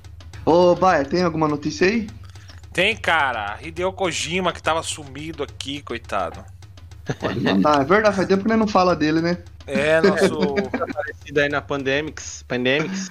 Um dos fatos mais doloridos sobre o cancelamento de Silent Hills é que seria um jogo de terror de Hideo Kojima com visual criado pelo mangaka Junji Ito, especialistas em histórias e ilustrações de horror. Mas, para a alegria dos jogadores, parece que a parceria ainda pode acontecer em outro projeto. Durante Meu um Deus. painel especial na SDCC, Junji Ito revelou a Hideo Kojima é, e entrou em contato para conversar sobre um novo jogo de terror que estaria desenvolvendo. Não há nada concreto sobre os projetos e também não há nada confirmado, mas realmente existe essa possibilidade. Confira a declaração do mangaka, aspas. Não estou envolvido em nenhum projeto relacionado a videogames. No entanto, eu conheço o diretor Kojima e estamos conversando sobre um possível jogo de terror que ele está desenvolvendo. Ele me convidou para trabalhar nesse projeto, mas não temos mais detalhes por enquanto. Fecha aspas. É possível assistir o painel de Jujinto num link que tem aqui, depois eu disponibilizo para vocês. E uma das obras mais conhecidas de Junji Ito é Uzumaki, e está sendo adaptada para anime. Ó, e só além, além desse cara aí, que top demais, e, e o Kojima também, né? A gente tinha também o Norman Reedus como o principal ali, e Guilherme Del Toro, mano. Sim. Ele tava no projeto, entendeu? sim. Então, imagine o que ia sair disso aí, cara. Será que vai ser aquele jogo agora que o Kojima falou que ia assustar até os ancestrais dele? Não, pode ser, pode ser, espero que seja. E espero que o Guilherme Del Toro venha também, cara. Porque disse que ele é um grande amigo do Kojima, né? Aham. Então seria interessante. Guilherme Del Toro, Kojima. E até o Norman Reedus aí, agora que tá nessa pegada com o Kojima aí, e os dois sempre também foram muito amigos. Chega, chega, chega. Não, não, fica da hora, cara mano. no jogo já, ô louco, vai. E assim que sair esse jogo do, do, do Kojima aí de terror, esse jogo que ele disse que ia ser macabro, já vou comprar de presente pro João Neto jogar na live aí já. Nossa, verdade, ele que gosta de jogo de É. terror, né? Não, Não, que cara, eu aguenta tô bem. encebando, eu tô encebando pra jogar meus Resident Evil aqui, cara. Tenho quase todos e não jogo. Ó, mas na live tem que apagar a luz ainda, colocar só uma luzinha na sua cara assim e jogar. Com a porta fechada. Jogue você.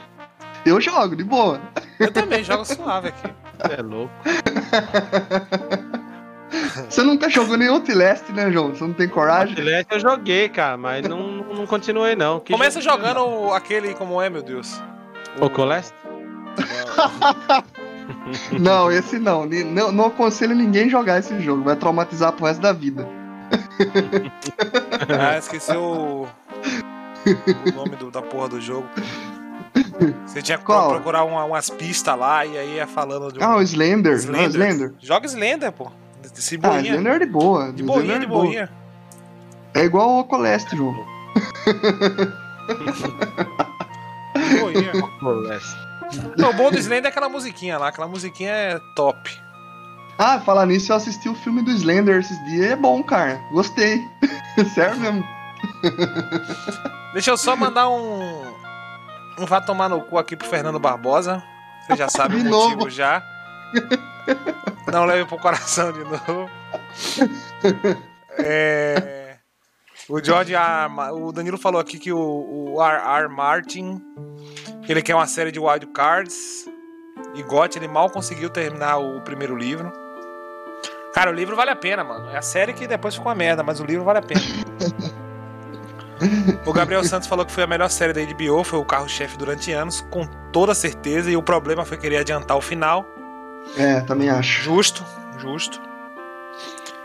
É, que porque eles tinham conteúdo tipo pra um The Walking Dead. Ah, The Walking Dead. eu nem vou falar vi. desse comentário de honra aqui porque eu tô saturado. É, e o Danilo Nunes mandou aqui: jogar terror no escuro só me lembra de Nick jogando Doom. Puta merda, mano. Nick é um, um amigo nosso. Na verdade, ele é até o. O. cara que. Criou meu apelido aí, da, meu apelido nos jogos aí. Mas o bicho era cagão, é. o bicho era cagão pra jogo, mano. Doom que nem era um jogo tão. Nem é um jogo É, tão Doom assustador. é, mas é só, vem muito monstro, né? E dá alguns sustos. ali. É, mas assim, na época foi lançado como um jogo de FPS voltado pro terror também, que era os monstros do inferno e tal, mas era o que tinha, né? É um jogo de ação, né? Era o que tinha. mas é bem da hora, eu jogo até Eu hoje. vou Doom jogar, eu 4. vou jogar. Agora, agora que acabou a aula, eu vou jogar o Resident Evil. Justo, justo. Vou E Resident Evil nem dá susto, mano. Pelo amor de Deus. É de Não, cara, é que assim, eu fui jogar o 2, realmente, você se acostuma depois com os zumbis. É que você joga no fone de ouvido, mano, aí eu- é, é foda tomar susto, velho. O jogo dá susto é foda. É jumpscare, né, que você não curte. Vai se foder, mano. Tomar susto é uma merda, velho. E agora, tipo assim, eu vou tentar jogar o Resident 2 no mouse teclado aqui, que eu acho que vai ser um pouco melhor. É bem melhor. Porque Ah, eu, uma vez eu tava limita jogando-. Eu tava jogando o remake do, do Resident Evil 1 aqui em casa um dia, né? E você pegou e se sentou aqui pra jogar? Ou foi o primeiro mesmo? Não, que você é o jogou? primeirão, o primeirão. Ah, é. Daí você jogou e falou, ah, deixa quieto. Não, você aquele um cachorro susto. pulando da, da janela, velho, joguei o controle fora. Mano, eu queria falar umas palavras bonitas também pra Activision aqui. Ah, Pra tomar no cu também, mano. Eu vi um. Vi um vídeo no YouTube. assim, mano. Vi um vídeo no YouTube esses dias aí de um cara que ligou o auxílio de mira pro controle lá. Mano, é muito, muito desigual, mano. Muito desigual, na moral mesmo. É sério. Mas, viu, se a gente comprar o joguinho, a gente pode tirar o crossplay, né? É, pode. Então é, é isso, cara. Tem que tirar o crossplay. porque Mano, eu vejo uma mina jogar é, é, no. é, não, vou, não vou fazer jabá dela aqui, né? Mas. Não, não faço. Eu, eu vejo ela jogar aqui no, no Facebook. Mano, ela dá tiro, a arma dela, num samba, pra lugar nenhum. Nenhum. E quando samba um pouquinho, já volta a mira no cara. Tipo, o cara a uns 100 metros de, de distância, assim. E a, e a mina atirando como se o cara tivesse do lado dela, assim. Eu falei, beleza. Tá certinho. Nossa. Ó, eu tava jogando o. O COD, esse negócio de auxílio de mira, por exemplo. Eu tava jogando o Call of Duty Mobile e eu baixei pra jogar no emulador. E quando você entra, ele já avisa que você tá usando equipamentos externos que você vai jogar só com pessoas que usam controle ou quem tá jogando com emulador também, entendeu? Tipo, Legal, pra não. legal. É, pra não desbalancear, né? Porque. Só que aí é que tá, né? O, o Warzone ele tem outra pegada, porque como é um jogo gratuito, é, ele foi feito pra ser crossplay, porque daí, tipo, eles conseguem garantir o servidor pra todo mundo ali, né? O problema é que. Será que eles não separam? Eu acho que eles separam, Não mano. É meio separa, que injusto. É meio que injusto, cara. Não separa não, mano. O Ô, Marcos, louco, tá, o Marcos tá aí pra provar aí, ó. Se você quiser Ô, ligar o louco. auxílio de mira no Warzone lá, o bagulho fica escroto. É, já tô tomando Mas- um salve da, da, da coroa aqui, já para de falar palavrão. É que. Tomou? É que é maldita inclusão digital, né? Mas enfim. o Vitor alguma- Assis falou aqui, ó. Joga, Hum. joga World War Z com o João. A gente já jogou já o World War Z. É, World War Z não jogar- tem, não tem um pouco, não tem susto, não, mano. Eu acho que a gente né? não jogou World War Z. Ah, World War Z é de boa, velho. World War Z só é onda, né? Jogou, jogou É eu, você e o Guilherme, lembra?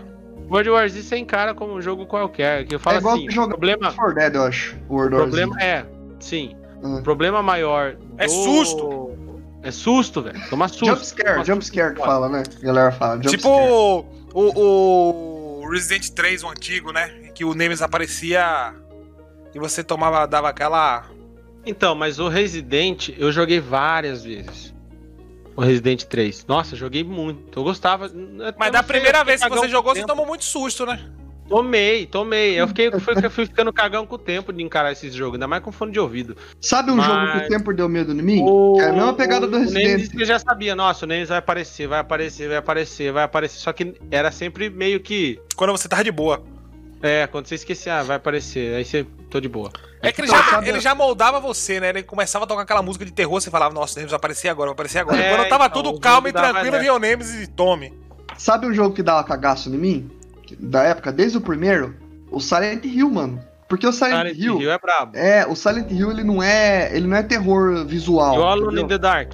Não, calma aí. O Silent Hill, ele não é terror visual, ele é terror psicológico.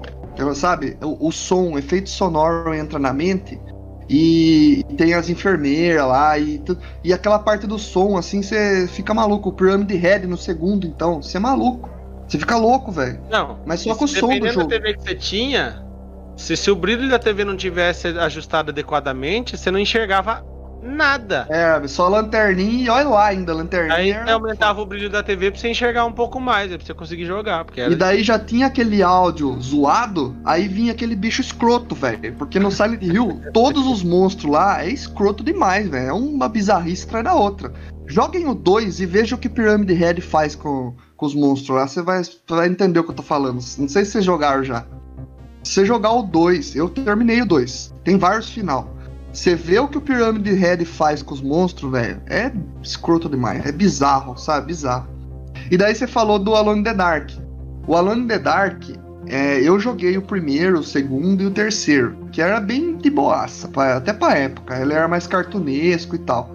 Aí veio aquele do PlayStation, né? Que eu acho que é o que você deve É. estar falando, João. E esse aí, os take de. A, a- os, as posições de câmera dele era maravilhoso esse jogo. É, ele meio que pegou o que o Resident Evil já tava fazendo lá e deu uma melhoradinha, assim, em questão de câmera, eu acho, assim.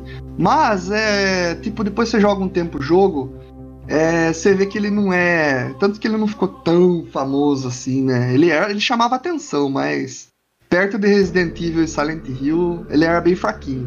Mas é um, era um excelente game também. Depois veio as continuação que só veio bosta, né? Aí cagaram em tudo. Mas da hora. Tem alguma pra finalizar aí? Alguém quer dar uma- alguma notícia? Eu tenho. Fala aí. Segundo filme do Sonic já ganha data de estreia, galera.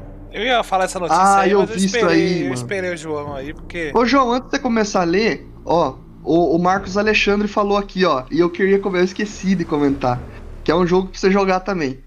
Dos consoles novos, tem no PC também, na Steam, inclusive. Dead Space. Dead Space? Nossa!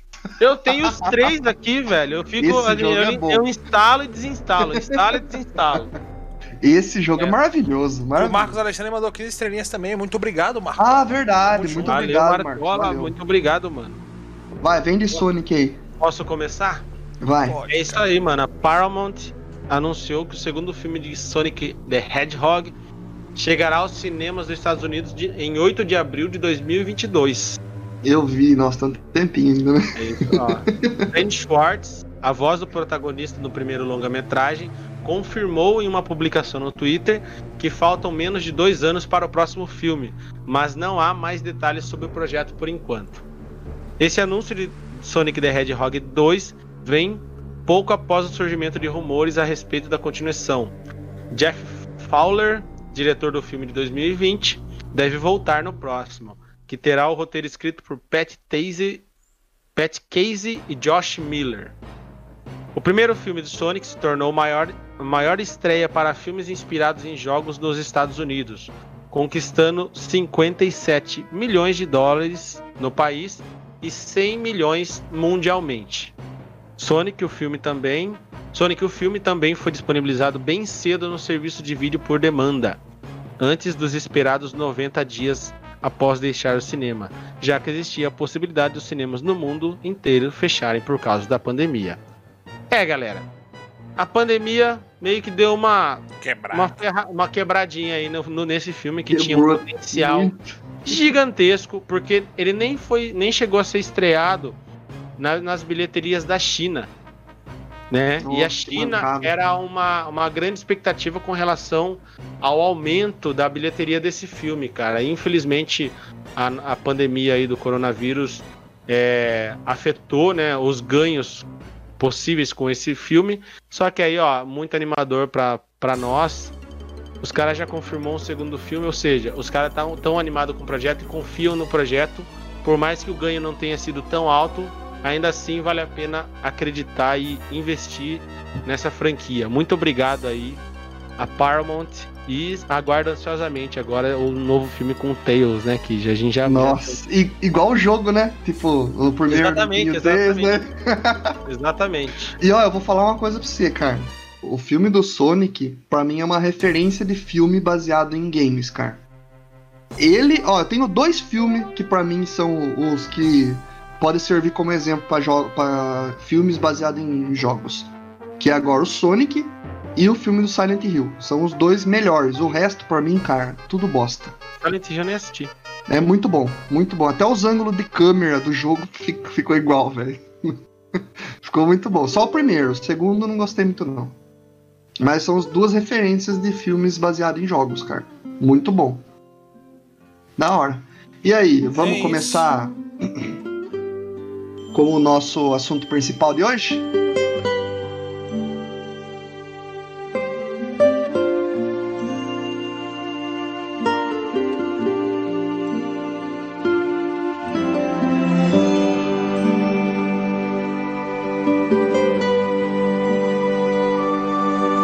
E o nosso assunto principal de hoje é um dos primeiros MMOs existiram, que fez grande parte, pelo menos, da minha vida, da minha adolescência, até um pouco mais tarde, e até hoje, na verdade, né? Que é Ultima Online. Excelente game MMO, baseado numa franquia que já tinha se solidificado ali muito bem. E eu vou falar um pouco sobre o que é a franquia, na verdade, para quem não conhece, porque falar do Ultima Online sem a pessoa conhecer o que foi a franquia, não, acho que não, não é muito válido, né? Vão ficar meio que boiando. Mas assim, ó, Ultima é uma série de jogos lançado pela Orange System ao longo de muitos anos. E talvez seja a mais longa série de RPG para computadores já criada. Ela foi desenvolvida por Richard Garriott.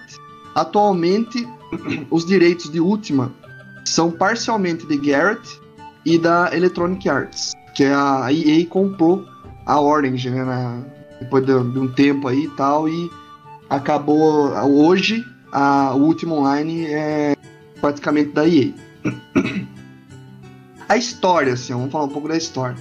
Tudo começa quando os quatro, as quatro terras, antes conhecidas como Sosaria, elas eram quatro até que eh, elas eram quatro até que surge o primeiro vilão da história, que é o bruxo Mondai. Mondai, filho de um nobre assassino do próprio pai, Wolfgang, desejava para si poder. Conhecimento, glória e principalmente imortalidade. Para isso criou a gema da imortalidade, que lhe deu poderes além do tempo e do espaço sobre todas as terras. Nessa mesma época viria a Sosária, o jovem Richard, é, um descontente com as coisas da velha Inglaterra. Richard, que é uma referência ao Richard Garrett. Ele fez um jogo que o, o, o principal, vamos dizer assim, era ele, né? Tanto que. Eu ia até comentar. É, então, eu ia até comentar e tal, mais pra frente e tal. Chega assim, na referência ele... pra mim, cara. Fiquei triste agora. e ele vinha até fantasiado nas entrevistas, cara. Ele vinha porque, ó, em Última 1, eu só vou falar dos três primeiros jogos que, estão, que são o, berço da coisa, tá? Porque se eu for falar de todos, a gente não vai nem ter tempo de discutir um pouco depois. Ó, em Última 1, Richard, agora chamado Lord Brit, que era como ele se fantasiava pra ir nos, no, nas entrevistas e tal, convocaria um campeão terráqueo para derrotar Mondai, que era o Avatar, na verdade, que você jogava como o Avatar, né? Partida a joia da imortalidade, Mondai morreria e as terras seriam separadas para sempre. Essa é a história base do, do primeiro, é bem um resumo do primeiro game. E daí tem o segundo game, que foi o Ultima 2, que daí já conta, começa com Minax, amante e aprendiz de Mondai, ganha poderes sobre Moongates, portas da lua, e as abre para a terra, conquistando a nossa velha pátria. Mais uma vez, Brit convoca um campeão terráqueo para derrotar Minax, que era convocando como fosse você aqui na Terra, você era convocado para ir para Sosaria e enfrentar esse vilão e tal. As Moon Gates é usada até hoje no, no último online para você se teletransportar de mundos paralelos ou até em regiões distantes. Aí no Ultima 3, depois de Minax ser derrotada, é a vez de Êxodos, criatura nascida de Minax e Mundai, con conjurar sobre o que restou de Sosaria as tropas e monstros a destruir a Terra. O campeão terráqueo mais três companheiros subiram a Ilha do Fogo e, com a ajuda de uma entidade conhecida como Time Lord, Senhor do Tempo, destruíram o Êxodo em seu covil. Cara, se for falar de Última, ele tem um, ele tem um, uma, um lore tão grande e tão vasto e, e, legal porque você começa a ler sobre a história do jogo e tal, você começa a entrar num mundo totalmente diferente, cara. E, e, e é a base do, do último online, por exemplo, é todo esse lore. E, e o que, que é legal? Por que, que veio desse jeito? Porque Richard ele jogava muito RPG de mesa. E o RPG de mesa nada mais é do que você contar histórias e interpretar, interpretar personagens, né? Eu acho que todos vocês já tiveram contato com RPG de mesa, né? Pô, tem um cara aí que tá na live aí, o Danilo Nunes aí, que ele sempre foi mestre. É, então. E basicamente isso. O último online ele veio, até o modo de jogar, cara. Ele veio. Danilo. O Danilo é foda Danilo- pra isso aí, mano. Puta Danilo merda. poderia, poderia ajudar a gente aí, ó. A gente fazia um- uma história aí, uma. Uma. contar a Como- nossa história, assim, Não, né? não, e participar fazer- do jogo, você fala? Não, ele mestrar pra nós, aí a gente fazia É, um. então. Calma, amigos, calma. Ele tá em desenvolvimento Calma. no Discord lá, um, um- um RPG lá no Discord, mano.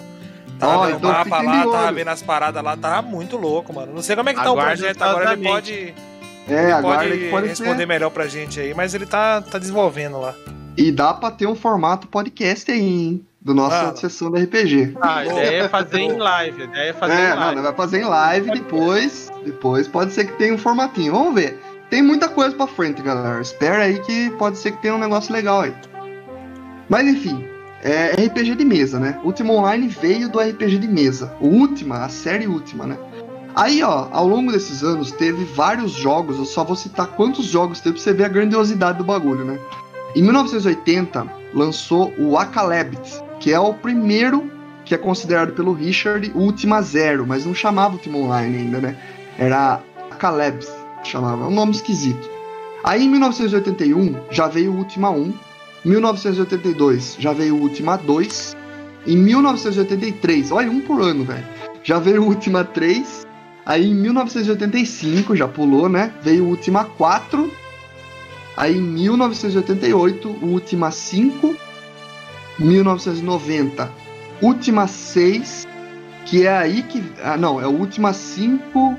O 6 é, daí o Ultima 7 é aí que veio a inspiração do Tibia Bar. Veio do Ultima 7, de 1992. Que toda a parte visual do Tibia e tal é tudo inspirado no Ultima 7. E os criadores do Tibia, eles eram muito, muito fãs da, da série Ultima. E o Tibia até em jogabilidade e em, em coisas que você pode fazer no game, tem muita inspiração no Ultima também. Aí em 1993 teve o Ultima 7 Parte 2, porque ficou famoso tal, lançaram uma parte 2 da continuação da história do personagem. Em 1994 veio o Ultima 8, que foi uma revolução também nos jogos, ele tinha um, um visual meio que do Diablo, só que misturava RPG com plataforma, cara. Você podia pular as plataformas, era muito louco, velho. Era um negócio que não existia na época. E daí em 1999 fechou daí com, com chave de ouro também, porque eu achei muito legal. Não é melhor para mim que o 7 e o 8, mas o Ultima 9 Ascension se chama. Esse daí já veio com uma pegada em 3D. Era um mundo todo em 3D, com meio que a visão de Tomb Raider, sabe? Assim, aquela visão de trás, assim, do personagem. Vocês lembram desse tipo de jogo, né? Sim. Lembro, tipo, lembro sim. É, é, até o gráfico era mais parecido com o PlayStation 1 e tal. Era. Foi legal. 1999 o- foi o fim dos lançamentos. Aí da série última eu tenho algumas curiosidades aqui. É, eu tenho uma curiosidade, na verdade, que eu achei mais relevante, né? Que no Japão, o japonês sempre gostou muito dessa de fantasia medieval, né? Tanto que depois eles criaram até o, o- ao longo dos anos aí, eles já veio do AD&D e eles é, moldaram do jeito deles, né? Tanto que hoje tem os JRPGs, né? Aí no Japão, é, ficou bem diferente, né? Ah, eu Aí no gosto mais particularmente de JRPG, cara. Vi de Ah, Final eu- Fantasy ó, e outros jogos que eu joguei assim, tipo. Qual que. Vamos lá. Final Fantasy é o principal de todos que eu joguei de, de RPG. Mas aquele. Aquele. Como que é o nome, cara? Persona. Persona. Persona. Persona. Persona. Esse jogo é bom, velho. É um JRPG também muito da hora. Assim, o, o Persona é mais legal também porque ele tem até, até um, um negócio meio que do RP ali, né? Do roleplay, de você se socializar e tem tal. design, É. eu falei, né? Isso eu achei legal. Mas assim, eu gosto mais dos RPGs mais ocidentais, vamos falar assim, por causa da pegada do RPG de mesa, do Dungeons and Dragons e tal. Desde pequeno eu gostava de dragão, aquela fantasia e tal. Aí o JRPG, ele usou muito disso também. Só que ele, como eu posso falar, deixou mais japonês, né? Misturou com a cultura deles e tal e fez muita coisa legal. Eu gosto também. Só que é uma mídia diferente pra mim. Eu não, não mesclo como é, é o RPG que eu gosto de jogar, entendeu? Mas é, é muito bom. Tanto que, nossa, Chrono Trigger, é, é, Final Fantasy, não todos, alguns eu gosto, não é todos que eu gosto. Mas tem muitos que eu gosto também. E é muito legal, porque conta muitas histórias legais, né? Mas enfim, ó, já que a gente entrou aqui no Japão, né, que eu tava falando, por volta de 1986 a 1990, quando os primeiros jogos da série Ultima se tornaram populares, foram lançados mangás a respeito de Ultima. São eles, ó. Ultima Exodus, é, no Kyofu, Kyofu, que é The Terror of Exodus, que é em relação ao ao Ultima 3, né? Ultima 3, que era o vilão era o Exodus, que era o filho de, de Mondays e, e Minax.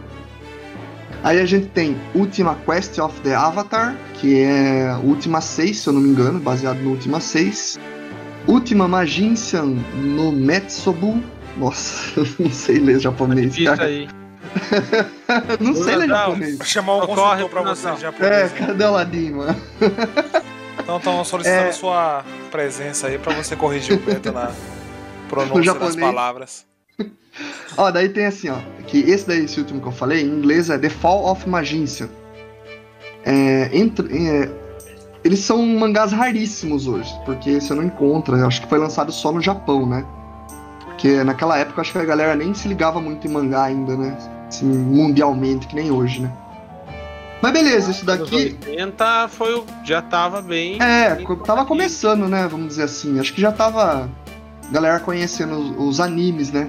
Mangá, não sei. 80 Aí já anime já tava estourando aqui, o mangá veio junto, veio de. Aproveitou É, a que- onda. Veio arregaçando, né? Porque a galera ficou maluca. Os, os animes.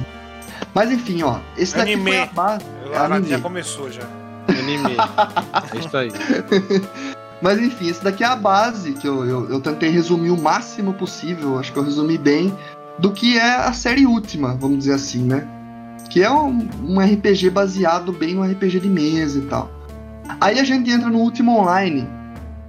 O Último Online foi um dos primeiros MMOs RPGs, que é Massive Multiplayer Online Roleplay Games, lançado comercial, comercialmente. Em 30 de setembro de 1997, pela Orange System. Anterior, olha, foi lançado em 97, já tinha vários jogos do, do da série última, todos praticamente, só o, o 9 que não. E anteriormente tinham, a gente tinha já alguns MMOs, mas era bem arcaico. A gente tinha os MUDs, que eram os, os MMOs é, por texto. Você tinha é, bem, bem no RPG de mesa também. Você tinha lá uma história e tal, e você digitava o que ia fazer, entendeu? E era online, você podia conversar com outras pessoas, enfrentar dragão, enfrentar goblins, é, orcs e tal. Era bem legal. É, tanto que eu, até uns tempo atrás, eu cheguei a jogar Mood, assim. Não é pra qualquer um, não, velho. Você, você entra naquilo lá e fala, nossa, que bosta, entendeu? Aham. Tem, tem que gostar mesmo do bagulho. Não é pouco, não. Não.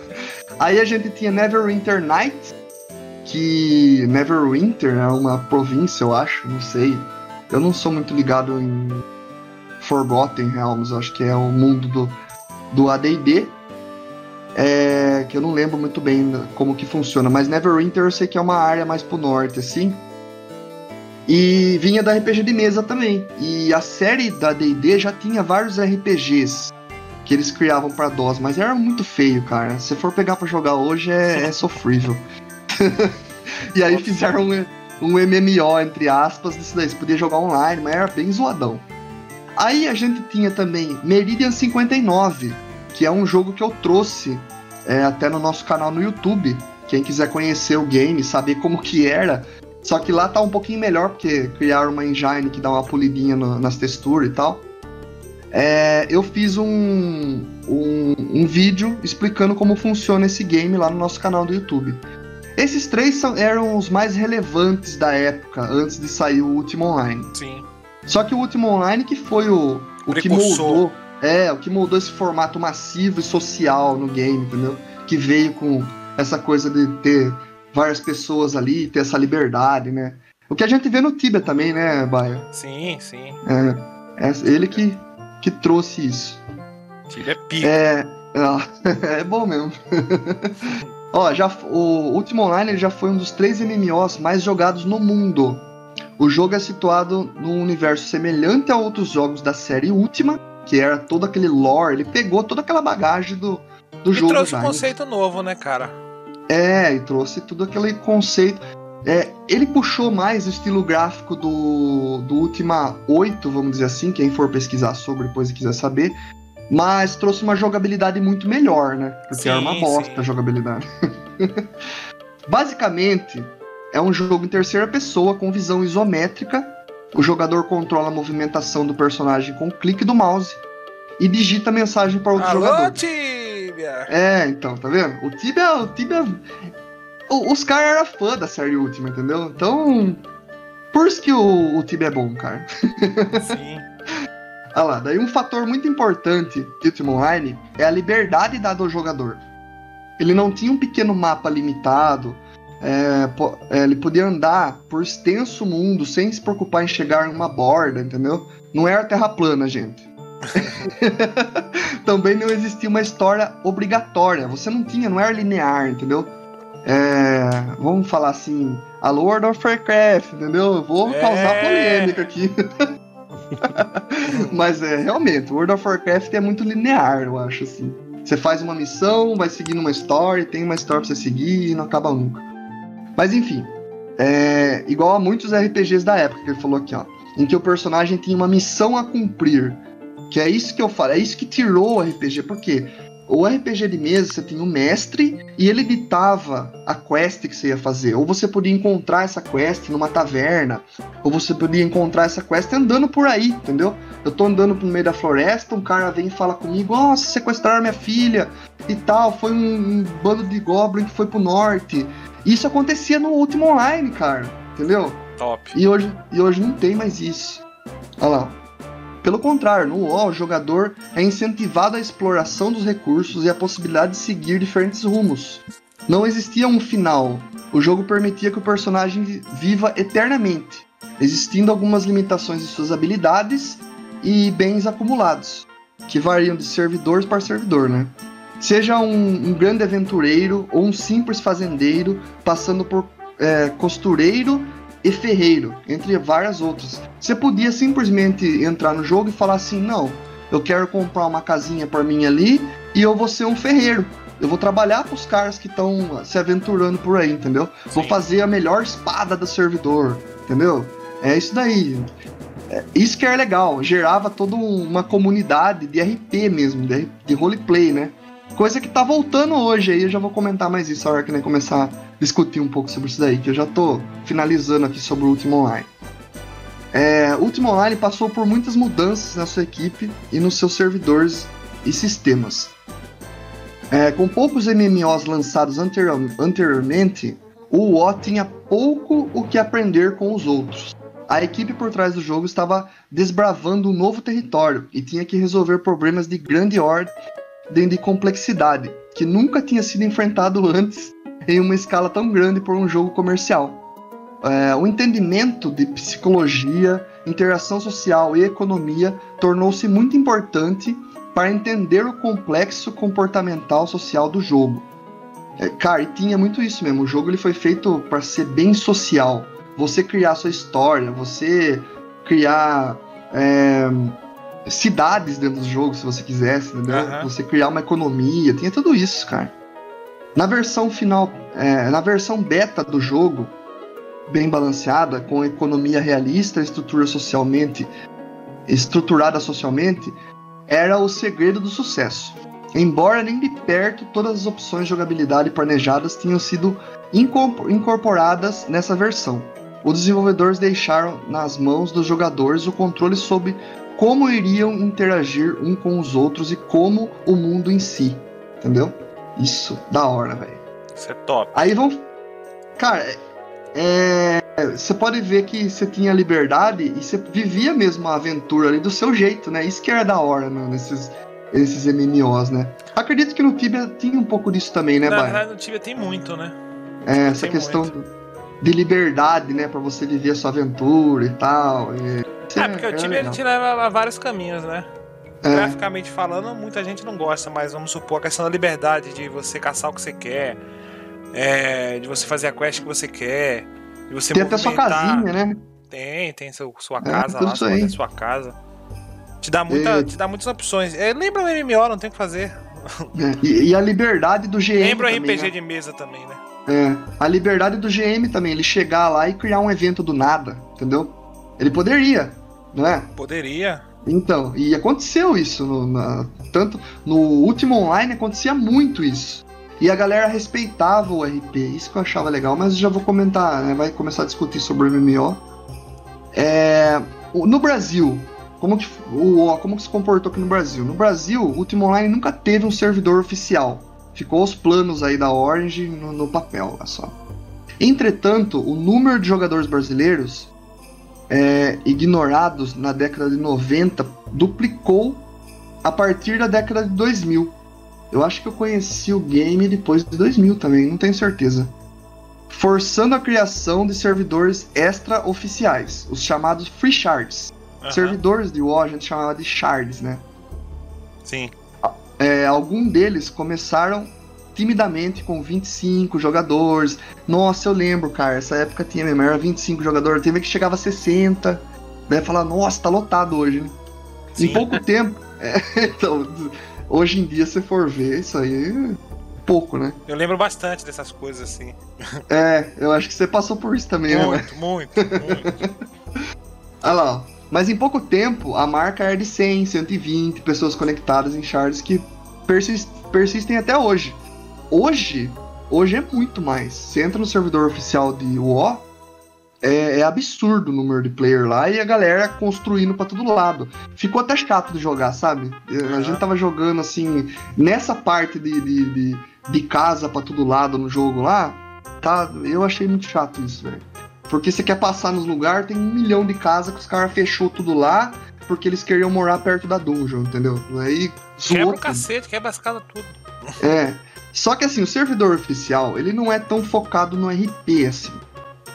A gente tem servidores é, brasileiros mesmo, acho que a gente até tem ainda servidores funcionando que é mais focado no RP. Eu jogava em um que era assim. Por exemplo, tinha a recompensa de uma quest que a gente fez lá. O GM ele se ele interpretava um personagem que esse personagem poderia ser o Lord Breach, poderia ser o Lord Blackthorn, por exemplo, que é o inimigo do Lord Breach poderia ser um, um fazendeiro e tal. E tinha vezes que nós tinha que fazer fila para receber a recompensa que o rei ia dar, por exemplo. É, e no jogo não tem colisão de um personagem pro outro. Você podia passar entre eles assim. Sim. Só que você não podia ficar na mesma casa, né? Você podia furar fila se você quisesse. E ninguém furava fila, entendeu? A galera respeitava um ou outro. é, na hora de conversar, falava como se fosse um RPG de mesa, cara. E era maravilhoso isso aí. Não sei se no Tibia era assim também, mas. Cara, no Tibia, é, você não podia atravessar as pessoas, né? Então, antigamente, hoje já pode já. Então você caía muito em emboscada. Os Porque- caras fechavam. O Tibia hoje tá um pouco chato, porque como você tem as facções que dominam os mundos, e você- se você for aliado, aliado, se você for aliado a ela, você tem que pagar um valor mensal pros caras pra você poder rantar em alguns certos tipos de lugares, né? São os Nossa, lugares que dão, boa. Que dão mais XP, né? Agora, se você for da, da- do time inimigo, os caras vão matar você toda vez que você aparecer lá. Então, é melhor ser aliado, né? Pelo menos você farma 30k e, e dá na mão dos caras lá, os caras liberam você pra caçar. E antigamente você não podia atravessar o- os manos lá, mano. E aí o que acontecia? Você caía numa cave, começava a caçar, você não tava forte o suficiente pra lourar uns nove bichos ali. Aí começava a vir bicho, começava a vir bicho, o cara via que você tava fugindo, que você queria sair da, daquela galera toda. Aí ele entra, tampava a sua, sua passagem e você morria. Boa. Mas depois Cara, tiraram essa merda aí, porque era muito injusto. E, e- então, o que, que eu tava comentando é, dos MMOs? Por exemplo, Ultima Online. Agora vocês viram mais ou menos como que é, como foi criado e tal, tudo isso daí, toda essa liberdade que eu queria dar pro, pro player. Quando eu, eu conheci o Ultima Online, é, eu lembro que eu comprei o CD pirata ainda. Na época a gente comprava muitos piratão que era fabricado nas Quase locadoras. É, então. E eu, eu olhei lá, eu vi um RPG que eu gostava muito de jogar Diablo 1. Joguei muito Diablo 1. E cheguei a jogar online também, que a gente colecionava orelha, matava os caras e guardava as orelhas e tal. Chegaram a jogar Diablo 1 online? Com certeza. Nossa, era maravilhoso. Um, dois e três. Então, e daí eu olhei na locadora, eu ficava vendo, né? Eles tinham tipo um. Um. Como que chama aqueles. Aqueles livros de guarda-foto? Ah, é. Não era de guarda-foto. É, que não, eram uns livrinhos de plástico assim pra guardar. Ele, em vez de guardar papel, as coisas eles guardavam o encarte dos jogos ali. Ah, Daí eu passei. Você tá ligado, né? Como que é? Sei, sei. Sei. Eu guardava cartão telefônico. eu, t- eu tive vários desses. Então, e daí eu passando assim e tal, tava eu e o Carlos, meu primo. Passando assim, e nós vimos um jogo, olhamos assim as fotinhas do jogo, aquela qualidade ruim pra caramba, você não via quase nada. Mas você fala, nossa, parece Diablo isso aqui, né, tal. Da hora esse joguinho, né? Vamos comprar pra ver qual é que é? Vamos e tal. Daí nós pegamos o cara, nem aí, né? Ah, cincão, tó. Aí pegamos, fomos embora, fomos lá na casa do Carlos, né? Aí chegamos lá e colocamos o jogo, e nós não sabia rodar o jogo, porque nós não sabia o que, que era MMO, não sabia o que, que era jogo online, entendeu? O que, que, que é isso? De jogar assim, um jogo que só dá pra jogar online. Aí a gente quebrou na cabeça e tal, e na época já tinha até uma internet, a gente pesquisou. Aí eu, a gente viu que tinha que conectar num servidor ou pagar para jogar online, que era no servidor oficial. Aí a gente procurou, procurou e achou um servidor que chamava Gênova. Servidor que era o. Eu não sei se ele era inspirado em Final Fantasy, não sei o que, que era a inspiração dele. Tem algum. Tem Gênova no Final Fantasy, não tem? Tem, Tem, né? Acho que tem. É, tem, é a a Gênova no Final Fantasy VII. tem. Eu acho que ele se inspirou em Final Fantasy pra fazer o servidor e tal, só que o cara gostava também de RPG de mesa. Aham. Aí a gente entrou assim no. conseguiu fazer o, o procedimento lá, aquele site, tudo. Não tinha nem imagem direito no site. Uma tristeza. A gente pegou a configuração, colocou lá, não, tinha que mudar um arquivinho do jogo pra colocar o servidor, isso e aquilo. A gente não manjava nada. E aí a gente conseguiu logar. Mano, a hora que a gente logou. Nossa, que da hora, não sei o que tem. Olha, tem uma cidade inteira só pra nós, tipo Diablo, assim e tal. E daí a gente começou a ver um monte de gente correndo pra lá e pra cá. Mas tinha aqui umas cinco pessoas, seis pessoas ali no banco do jogo e tal. E, mano, parecia que a gente tinha entrado em outro universo, assim, sabe? Em outro mundo. Tipo, agora a gente tem um mundo inteiro pra explorar, cara. Um mundo inteiro que a gente não conhece e tal. Aham. É muito louco. Daí eu joguei, peguei o CD dele, instalei em casa, não tinha des- destrave nenhum, né? Você podia instalar o Piratão em quantos computadores você quisesse. E, mano, e foi um vício. Foi um vício. E não tinha banda larga na época. Era só depois da meia-noite e final Com de semana, certeza. um pulso só. Você lembra disso, velho? Ninguém podia ligar. Não, se ligasse, fudia Caía tudo, tudo. caía. Já morri muitas vezes não tinha, porque nego ligou lá pra É, casa. mano. eu também. No último online morria muito, velho. E Nossa, daí, minha mãe gostava de falar pouco no telefone. e você querendo jogar. Mano, era triste. E eu também. Não, domingo o telefone, era meu, praticamente. Não. Eu ficava meio bravo, sabe por quê? Porque assim, eu gostava muito de assistir o- a charge do Mortadela, né? Ah, E- tô ligado. Era muito demorado pra você poder renderizar o, o vídeo inteiro. Você tinha que ficar esperando lá os buffers lá e tudo mais. Aí você começava. Beleza. Uma hora depois, 33, 33, mi- 33%. Duas horas depois, três horas depois, porra, quando você tava ali 97, 80 e poucos, aí vinha um filho da puta, ligava pra casa, caía tudo, tinha que fazer tudo de novo. Rapaz, velho. Era Ficava maluco, né? Nossa, mano. A vontade que eu tinha era de quebrar o computador inteiro. E você voltava lá, tava morto. É, mano. Quando eu morri No era pior. No Tibia, quando você morre, você perde tudo, né? Então, é, Perde é level, coisa. perde sua bag, perde tudo, mano. E aí. É outro ponto que eu queria falar, Baia. Outro ponto. Você vê os MMOs de hoje em dia, você vai jogar, é... Não é hardcore. não é hardcore o bagulho, mano. Você morreu, você não tem medo de morrer, porque não dá nada. Só... Você só volta pra você- cidade. É, geralmente você volta na cidade principal lá e já era. Você só perde a distância que você correu, entendeu? Você não caça, Você não- não caça com, com o brioco na mão lá, né? Você não, Não, caça com não. medo de morrer, tá ligado? Você caça de boa. Se morrer, ah, não posso vir pra cá. Se morrer em outro lugar, não posso vir pra cá. Então, a galera não sabe mal o que, que é isso, entendeu? Antigamente você ia E- caçar, você batia com um bicho diferente assim e falava assim, tá naquela, pô, será que eu. Será que eu posso batalhar com esse Será eu bicho aí? Porque se ele me matar aqui vai dar, um, vai dar ruim. E não tinha indicativo, não. Não mostrava lá é, level tanto na cabeça. Não. Nada, ô, o- Não. ele já vinha, já vinha sentando a pancada em você já, ele, boa. Você vê, nessas partes, o Ultima Online e o Tibia eram muito semelhantes. Demais, exemplo, demais. É, no Ultima Online. é, só que o Ultima Online, eu achava, ele era um pouco mais rápido a jogabilidade, né? Porque ele era baseado mais no. Num jogo mais dinâmico, vamos dizer assim, tipo o Diablo mesmo.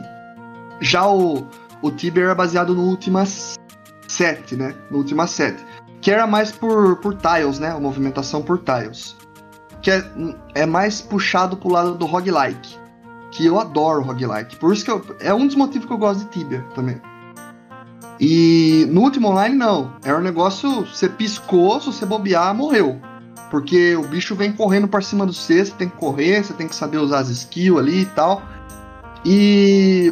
Só que era assim, você chegava numa dungeon, ou você tava andando na floresta, você via ali, você é, você é iniciante no jogo, você não conhece nada do jogo.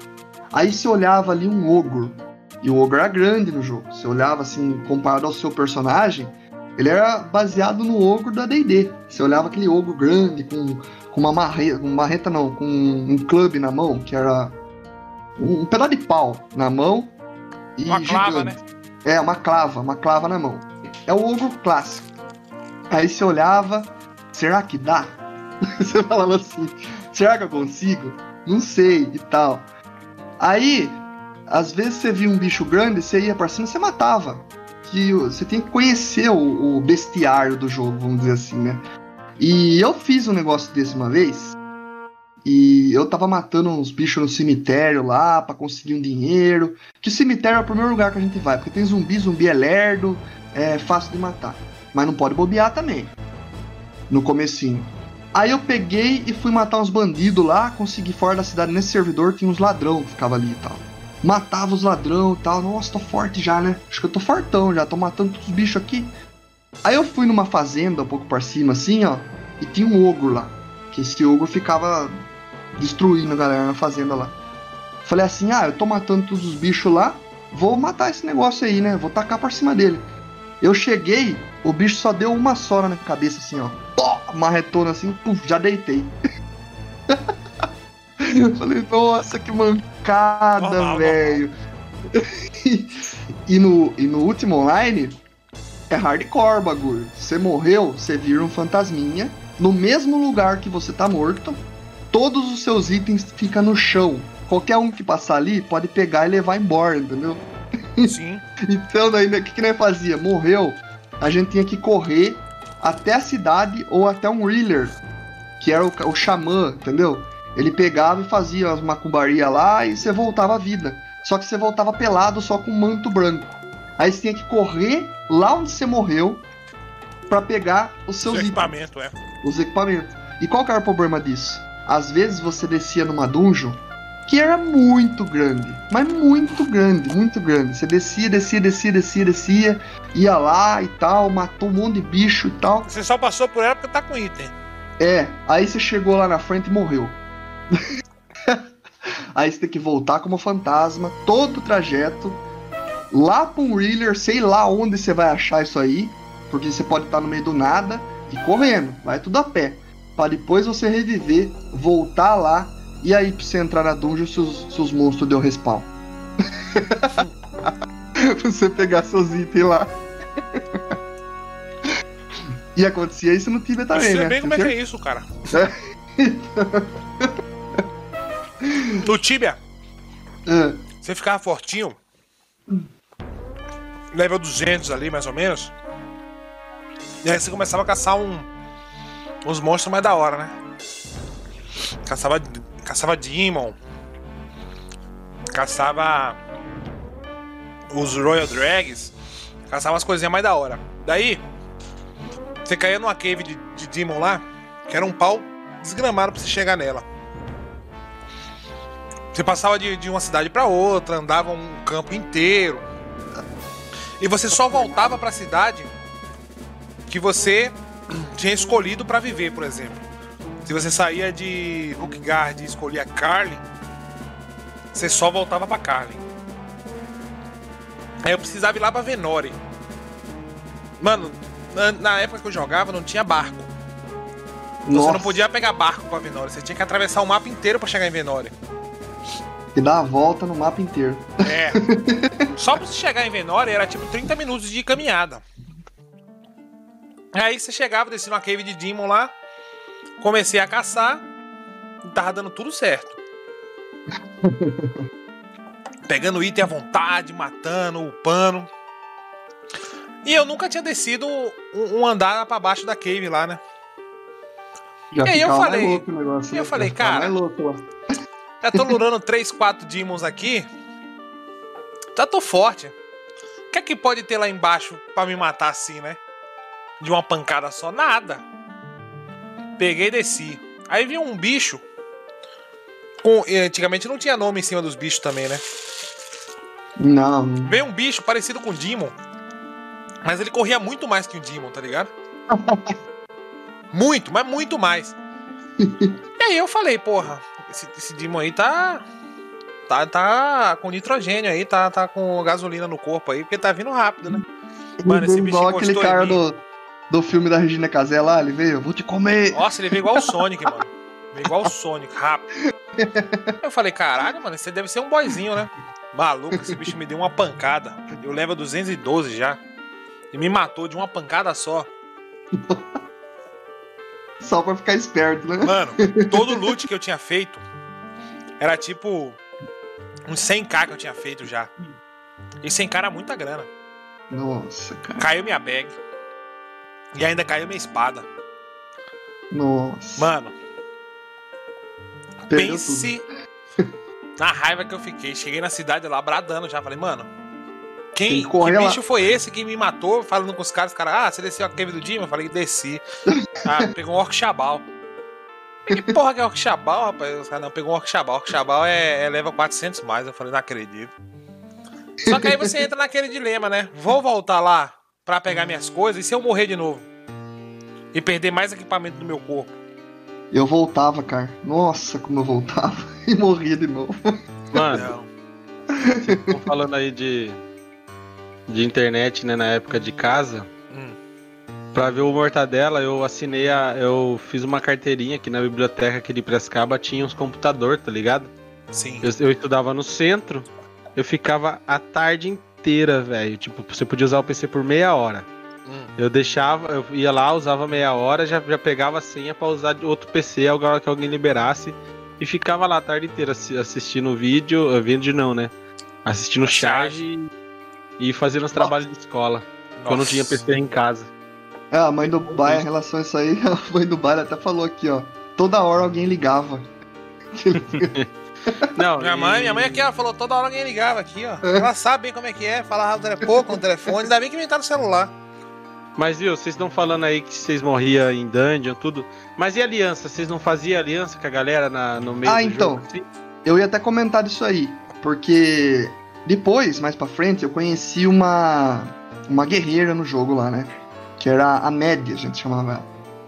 E eu tinha acabado de entrar no jogo, não fazia muito tempo que eu tava jogando e tal. Aí ela pegou e começou, ela fez uma quest com a gente, eu conheci ela no meio da quest, que a gente tinha que achar um negócio no meio da floresta lá e tal. E nesse tempo da quest, a gente acabou parando em Lost Lands, na verdade, que era um mundo lá que foi lançado uma atualização depois do jogo aí. E lá, cara, é, se você não conhece, você fica perdidinho, entendeu? Naquela época não tinha. Não tinha mapa, entendeu? Não tinha um mapa geral do mundo inteiro. Era só quem comprou uma coleção de colecionador lá de, um- uma série última que tinha um mapa de pano. E o resto, cara, é tudo por referência. E daí o que aconteceu? A gente tava e tal andando lá pro meio, a gente ia pra uma cidade lá, só que no meio do caminho ela precisou sair. Aí ela saiu e deixou eu lá. Aí eu saí também. Quando eu voltei a logar lá, ela não tava, né? E tal. A gente não tinha contato, assim. Acho que no máximo MSN e tal. E eu fiquei perdidinho, velho. Só que daí eu andei, andei, andei o dia todo, o domingo inteiro, porque eu jogava domingo assim, ó, o dia inteiro. Eu andei o domingo inteiro pra conseguir chegar em Britain de novo, que é, que é a capital, a cidade principal lá. E nesse tempo aí ela chegou lá, ela falou: Nossa, como que você veio parar aqui? Falou: "Ah, Nem eu sei. eu vinha andando, vinha andando. andando, chegar. andando, andando, andando, até Mas o dia, o dia todo, cara, o dia todo. E nessa a gente ficou amigo. E daí ia ter um torneio na numa cidade lá na época. E todo mundo tava se preparando pro torneio e tal, ia ter uma arena lá. E eu, iniciante, né? Ela falou assim: "Vamos participar desse torneio?" Falei: "Nossa, mas eu nem sei jogar direito, não sei o que tem". "Não, mas eu ajudo você e tal". Falei: "Ah, vambora, vai. Perder perdeu, né? Não tô nem aí, não ia perder nada mesmo". Só o dinheiro que pra inscrição. Daí a gente pegou e se inscreveu, foi lá pro torneio. Aí no torneio, é, teve uma luta que eu fui lá, e ela dando as dicas pra mim, ó, você faz assim, você corre, você não para de se movimentar, você passa perto dele que daí não tem mais chance de acerto, isso, aquilo. Aí eu segui tudo que ela falou e matei o primeiro, né? Consegui ganhar a primeira batalha, daí teve mais uns caras, foi, foi eliminando, eliminando, eliminando. E eu ganhando, e eu ganhando, e eu ganhando, ela também ganhando, ganhando, ganhando. E no final, Sobrou você, ficou. ela. e- Eu e ela. o, o aprendiz com a mestre. E aí? Aí a gente foi pro ringue. Ela falou: Ó, eu vou ganhar essa, esse torneio, não vou dar mole pra você. Falei: beleza, vamos lá. E a gente foi e eu consegui ganhar dela. Por pouco, eu quase morri. Eu tava com um pinguinho de HP assim, eu consegui ganhar dela. Cara, eu nem tinha entrado no servidor e eu ganhei. Daí ela foi lá pra plateia de novo e tal. Daí o GM revive, né? Como se não tivesse morrido. Ela deu os parabéns para mim. E nesse servidor eu ganhei um alabardo, que é tipo um machado meio lança, né? Não sei se vocês conhecem alabardo. Sim. Sim. É. E era muito forte, cara. Muito forte, juro pra você. Eu ganhei esse alabardo e uma estátua numa cidade lá, que era a cidade dos guerreiros. E o Carlos, ele tinha ganhado também a competição de mago lá. O, ele ganhou a, o torneio de mago. E ele também ganhou uma estátua, se eu não me engano, e um item muito bom. E, e aí a gente montou uma guilda. Aí tudo ficou mais fácil, cara. Daí entrou naquilo que o João falou, aliança. Aí a gente tinha um mago, que também era arqueiro. A gente tinha um guerreiro, que era eu, um paladino, na verdade, né? E tinha uma. É, eu era o paladino, ela era uma guerreira. E depois entrou mais o marido dela, que eles já eram mais velhos, eles jogavam junto com a gente, né? Aham. E o marido dela, ela- ele era um, um arqueiro também. E, cara, a gente ia pras dungeons, o mago, ele consegue reviver os mortos. E como que funcionava isso? Quando você tava morto no último online, você virava o fantasminha, né? Se você entrasse em modo de combate, você aparecia para os vivos. Aí, quando você tava em modo de combate, você estava no mundo material, as pessoas estavam vendo você, se você escrevesse alguma coisa, você lia o que você estava escrevendo. Mas as pessoas só escutavam assim, ó, bu, bu, bu, sabe? Assim, os textos. Era bem engraçado. E daí ficava tudo mais fácil, porque a gente morria, entrava em modo de combate, o Carlos vinha lá, ressuscitava. Aí a gente conseguia pegar, enquanto o outro chamava a atenção do monstro pra lá, a gente conseguia ir lá, pegar o item. E aí a gente começou a destruir os boss, velho. Destruir tudo e tal. A gente ficou muito rico no jogo. Mas muito rico, cara. Pense num, numa guilda é, que ficou, vamos dizer assim, a mais rica em ouro do servidor. E a gente se tornou uma das guildas mais conhecidas do servidor. Isso que era da hora, porque a galera tinha medo da gente, velho. e a gente tinha uma guilda murada, porque a gente ganhou do, do, do GM, como a gente era uma das guildas top do servidor, a gente ganhou o direito de fazer muro em volta da, da nossa guilda. O que que acontecia? Iam uns espertinhos lá, eles construíam umas casas de dois andares do lado do muro, subia em cima da casa e pulava do outro lado. E era um puta trampo pra fazer isso, velho, porque uma casa não era barato, tinha que comprar o terreno pra depois construir, né? E não é barato. Aí os caras pulavam lá dentro, só que às vezes a gente tava lá. E o que, que a gente fazia? Matava o maluco, o cara ficava, virava fantasma, só que o fantasma ele atravessava a porta, mas não atravessava a parede. E o nosso muro ele não conseguia atravessar. Aí ele não saía mais de lá. Então tinha vez que tava cheio de fantasma a nossa guilda lá. Que os caras escrevendo bu, bu, bu porque eles queriam sair de lá. Pra ver se alguém revivia. Aí Caralho. ficava dando risada. A minha, a minha, minha história É. não foi no último, né? A minha, nem no Tibia, muito menos no Tibia. No Tibia É. era é mero coadjuvante, né? Nunca. Depois, mais pra frente, que eu fiquei bom naquilo ali, mas antigamente eu era normal. Aí o que acontece? Então, eu- o Tibia foi um precursor muito importante na minha vida, né? Foi lá onde eu tive. Comecei a tomar gosto pelo inglês, porque você ia no tradutor ali rapidão pra ficar conversando, você aprendia várias paradas. Foi lá que eu comecei Sim, é a tomar bom. gosto. sim. Eu tenho um amigo que aprendeu polonês no Tibia, cara. Algumas palavras. Xingar, por exemplo, eu aprendi algumas palavras em polonês, né? Não vou xingar aqui porque minha mãe já me deu uma regulada aí. Mas eu aprendi alguns xingamentos em polonês. Aí você conversava bastante com, com a galera em inglês e tudo mais. Fiz algumas amizades. E, e na época do Tibia não tinha esse negócio de clã, né? Você se pintava igual seu amigo e você fa- falava que você era um clã. Boa. Fazia a guilda, né? Vamos dizer assim. né? É, mas não tinha uma guilda, você não criava uma guilda e todo mundo participava, você tinha benefícios igual outros jogos, né? A, a minha história começou a ficar melhor no Ragnarok. Um, um tio meu, um falecido tio meu, ele, ele, A gente falava bastante, ele era do Rio e eu lá de Salvador. Ele... Mas aí no Ragnarok já começou a, a, a dar uma zoada por mim nos MMO, mas é legal também. eu vai. acho que não. Mas enfim, o, esse meu tio, ele. Ele e minha tia jogavam esse jogo e os meus primos jogavam junto, né? Aí ele me ligou e falou: Ah, meu, meu sobrinho, vamos jogar Ragnarok e tudo mais. Falei, ah, vamos ver, né? Foi quando eu baixei o Ragnarok lá em casa e foi aquela, aquela festa. Fiquei viciadíssimo naquele jogo. Já não tinha mais aquele problema da, da, da ligação lá com, com a internet e tudo mais. Até porque se tivesse ia ser complicado. Pra Ragnarok é mesmo. E aí eu. Iniciei no mundo, ele, ele, eles eram divididos em dois mundos, né? Era o Caos e o Loki. O meu, os meus primos jogavam no Loki. Você tá falando de Bro ainda, né? De, de Bro, bem antigo, bem antigo, é. logo quando eu comecei. Aí eles jogavam no, no Loki e eu e meu tio e minha tia a gente jogava no, no, no Caos.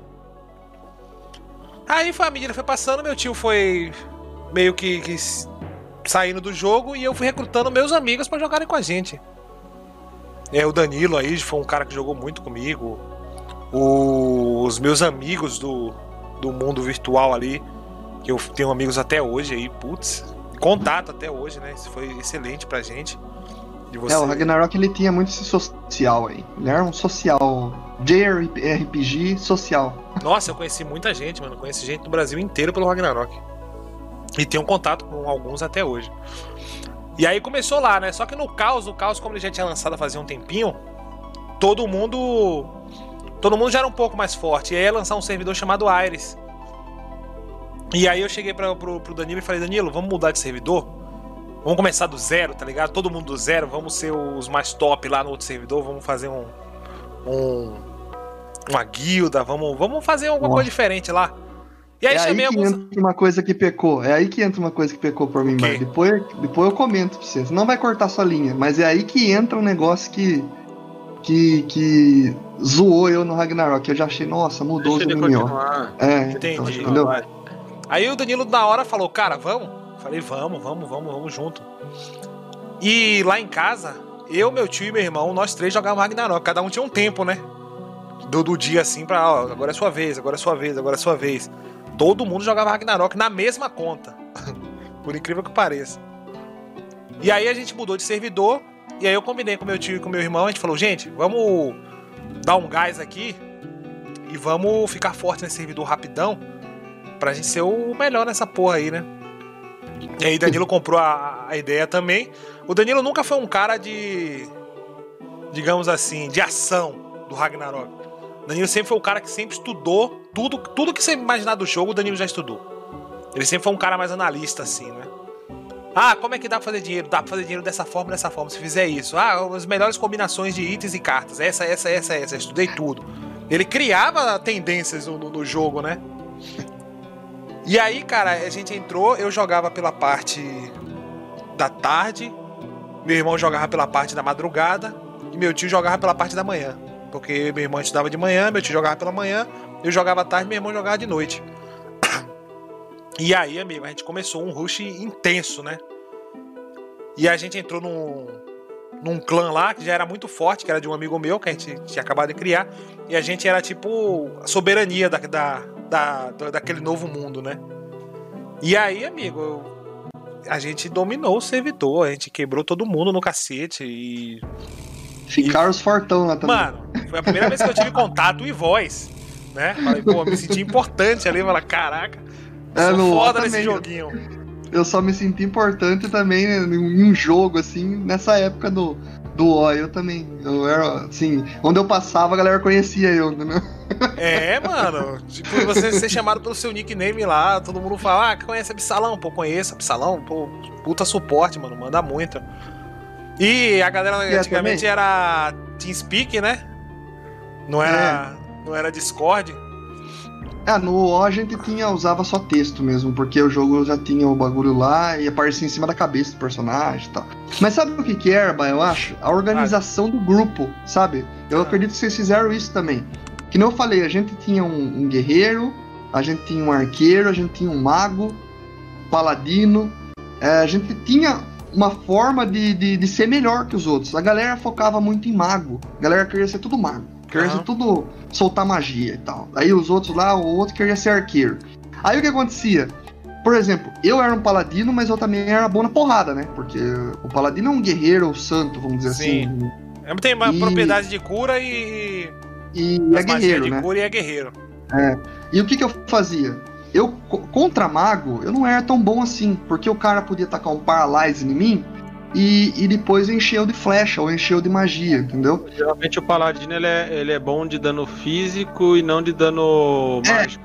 O último assim. online, o último online ele era mais focado no, vamos dizer assim, no AD&D, né? Então era muito parecido com o que tinha no AD&D, assim, as questões do, do personagem que você quisesse criar. Só que lá não tinha classe, né? Você que montava a sua classe, não tinha level também no último online.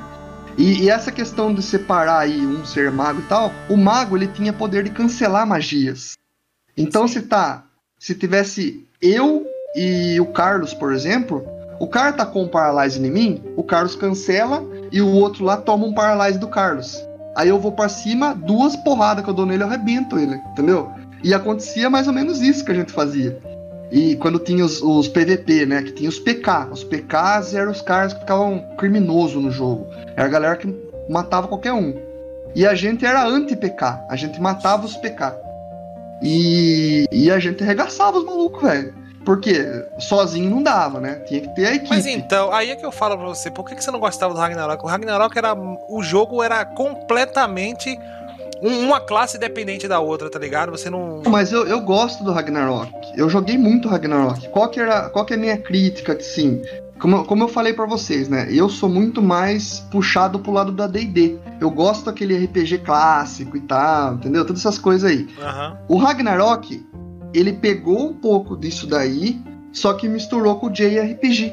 Sim. Aí ficou, ficou o RPG japonês com um MMO mais clássico, que ele tinha toda uma parte social ainda, ele tinha aquele comércio, aquela, só que ele já estava sendo moldado pros RPG, pros RPGs que veio depois, que é um que eu joguei muito, mas é muito enjoativo, que é o World of Warcraft, que é a parte do grinding. Você vai lá, mata bicho, mata bicho, mata bicho, mata bicho. Ele acaba esquecendo um pouco o lore do jogo, entendeu? Ele ficou. Você, tem muitas pessoas que estão ali que nem sabem o que, que é um lore de um jogo, não sabem o que, que é um contexto daquilo que você está fazendo, entendeu? É, é isso que se perdeu para mim nesses jogos. Mas não quer dizer que eu não gosto. O Ragnarok eu gosto porque eu gosto desse estilo anime, entendeu? Eu gosto do. Tanto que tem muitos JRPG que eu jogo. E o Ragnarok para mim é o melhor. Até hoje é o melhor por mim, entendeu? Eu, eu gosto da. Tipo, ele lembra um pouco para mim também. Por isso que eu gostei do anime Sword Art Online. Porque lembra um pouco do Ragnarok da época que eu joguei, entendeu? É, é, eu gosto de, do Ragnarok. Só que essa que é a minha crítica. É muito grinding e pouca história. É, pros players, lógico que o Ragnarok tem todo um contexto ali por trás também. E você procurar pra saber. É, e bonito, tem uma história, tem tudo isso. Só que não é, ele não é tendencioso nos players. Já no último online, eram os players que criavam história em cima do lore. Então ele, ele ainda continuava com aquela pegada dos RPGs AD&D, entendeu? Uhum, é só isso. Sim. É só isso que, que é a, o que a minha visão, né? Cara, mas o, o que popularizou o Ragnarok, por exemplo, o, o que popularizou muito o Ragnarok foram as, a, a, as guerras dos impérios lá, cara. Aquilo que chamava a galera, o, o, o PVP em massa, né? E era muita Sim. gente, né? Isso que era da hora. De você invadir um castelo, você. É. O dono do castelo tem que defender ele, porque quanto mais ele defendia, quanto mais ele. Ele não. O pessoal não quebrava, não tomava o castelo dele, ele gerava uma economia. Essa economia dentro do castelo dava mais itens, itens melhores, onde você podia fazer os gods, tá ligado? E. Mano, foi isso que conquistou o Ragnarok como um todo, né? E é inovador. Demais, por quê? Porque numa guerra, por exemplo, numa guerra você tinha que ter um clã, e o clã, ele tinha que ter exatamente aquelas classes bem, bem distribuídas no clã. Ah, essa classe serve para isso, classe. essa classe serve para isso, aquela classe serve para isso, e todo mundo em conjunto ia formar um, uma batalha justa, digamos assim. Ia formar e... uma batalha muito top dentro do, do castelo.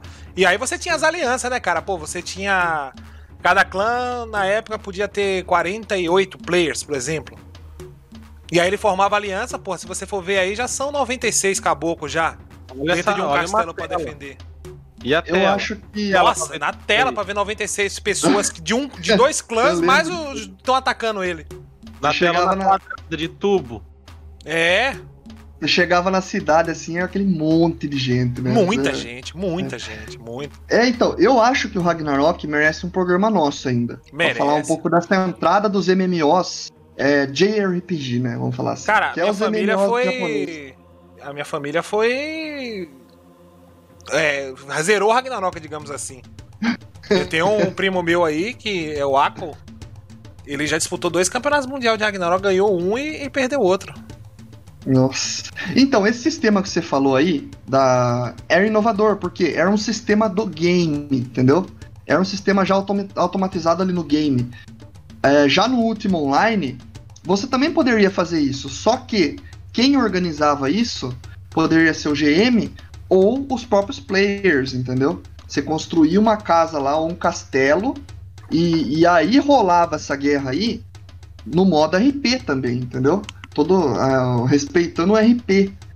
É, o, o Ragnarok eu acho que ainda tinha um pouco do RP, porque tinha a galera interpretando um personagemzinho ali, entendeu? Tinha 100% de É, RP.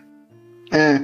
Aí, a partir daí, depois começou a vir o World of Warcraft, começou a vir é, aquele Perfect World, começou a vir esses RPGs aí muito automatizados, vamos dizer assim. Começou a perder um pouco o RP, né? Começou a perder um pouco a interpretação. O World of Warcraft até que tinha ainda alguma coisa. Cara, eu acho que o Perfect Social. World, o World of Warcraft, todos eles têm, né? Sua forma que- de, de, de RP. Só que é muito. É, só que começa a ficar muito automatizado, né? É isso que eu, eu tô tentando achar O problema, mesmo. o problema, É. eu acho assim, ó. É, por eles tentarem facilitar cada vez mais os jogos, né? Eles criavam um roteiro que deveria ser seguido. Por exemplo, no Ragnarok você não tinha roteiro pra ser seguido. Você upar, É. a depender de, de quantas pessoas estivessem com você, você upava em tal lugar porque todo mundo conseguia. Se você tivesse menos pessoas, você upava em outro lugar, porque era o que aquela galera aguentava. Se você estivesse sozinho, você upava em outro lugar. Tipo, o jogador que fazia o seu roteiro, né? É Sim, você não tinha aquele negócio de, de falar com, com um, um- um NPC lá pra pegar uma quest e fazer essa quest e ganhar XP. Não tem essa. Até tem, não, mas até tem, mas são várias quests ali que contam contos dentro do jogo, né? Alguns contos ali. É, um- não, tem, não é linear, né? Não é E no linear. Ragnarok, cada expansão que é lançada no Ragnarok, assim como no World of Warcraft, cada expansão tem uma história de por que, que tá lançando aquilo, Sim. né? Tem uma história por trás. Porque Ragnarok, se você for ver, é baseado na mitologia nórdica. Sim. Então todo e qualquer mapa que expandia tinha uma história por trás, tinha aqueles, aqueles pré-movies de, de lançamento e tudo mais. Era animal, era animal. É bem legal mesmo. Coisa que. é- é- eu acho que o, o Ragnarok ele é importante. Porque o último online não conseguiu. é, eu acho que. po- se popularizar. é, na época também, né, naquela época não, não- a internet também É porque não ele era também tão... tinha um concorrente que tá aí até hoje no mercado, né? É, o, o último online, naquela época, acho que a internet não, não, era tão acessível. Que nem na época que começou a vir os. O, vamos dizer, acho que o Ragnarok foi um dos primeiros, né? Que, que começou a se popularizar mais e que daí tem empresas Não, na verdade, já. o primeiro, o primeiro que se popularizou foi o Tibia. É, o Tibia. O Tibia foi, pegou Tibia- escala Tibia- global. O Tibia Nossa, Sim. todo se mundo jogava popularizou de Tibia, uma velho. forma que, meu Deus do céu. Aqui no Brasil era bem famoso, inclusive. Não só no Brasil, no mundo. É. O Tibia foi famoso E- como é famoso até hoje. O Ragnarok veio com outra proposta. Eu acho que foi por isso que É. eles mudaram um pouco a proposta do, do, do jogo. O que, que Porque eles aconteceu? viram que dava certo o MMO, só que eles queriam dar uma outra abordagem, uma outra narrativa. Então, o que, que aconteceu? O Ragnarok distribuíram CDs nas casas das pessoas de Sim. graça pra você jogar. Nossa, isso. Isso daí, cara, Level up, né? Fez um Então, level up. foda. Isso daí, cara, fez o bagulho. Por você entrava lá, mas tinha muita gente jogando. Muita, mas Bastante. muita gente mesmo. Coisa que no O acontecia, mas não aqui no Brasil. Não no último popular. online, é, no último online que você entrava, não era todo mundo que conhecia, só a galera mais raiz do RPG mesmo que conhecia o último online, entendeu? E, e a internet não era tão acessível também. E agora, na gringa, você entrava no servidor oficial, por exemplo, tinha muita gente. Tinha gente do mundo inteiro lá. Só que o servidor você tinha que pagar por, um, por, por mês. E dólar, você vai pagar em dólar naquela época ainda. Quem que vai pagar as coisas em dólar, assim, pela internet? Hoje é muito mais fácil, né? Ah, o Hack também tá tinha caro, mensalidade por mês. É, não, apesar de. Mas a Level Up, ela facilitou muito pra gente. E, e depois facilitou em outros MMOs também. Que teve até alguns legaisinhos que eu joguei a e tal. Level Up teve a época dela, né, mano? É. A Level Up ali no meados dos anos 2000 até 2010, ali, um pouquinho pra frente. Ela Nossa, a Level Up reinou, cara. Reinou, reinou. Ela com Grand Chase, velho. Grand ela Chase emplacou vários sucessos, vários sucessos. É, Foi. uma parceria. Ela, ela que trouxe o The Duel pra cá. The Duel então, também. Todos esses jogos que vocês estão falando aí eram coreanos. Era uma Sim, parceria. Sim, falando ela que trouxe pra cá, né? É. Pra, pra gente. Era uma parceria com a Coreia, que a Coreia dominou o MMORPG depois de um tempo lá. Dominou. Aí veio o World of Warcraft, né, e tal. Aí, cara, olha, aí já começou a se perder. Como pra mim começou a se perder.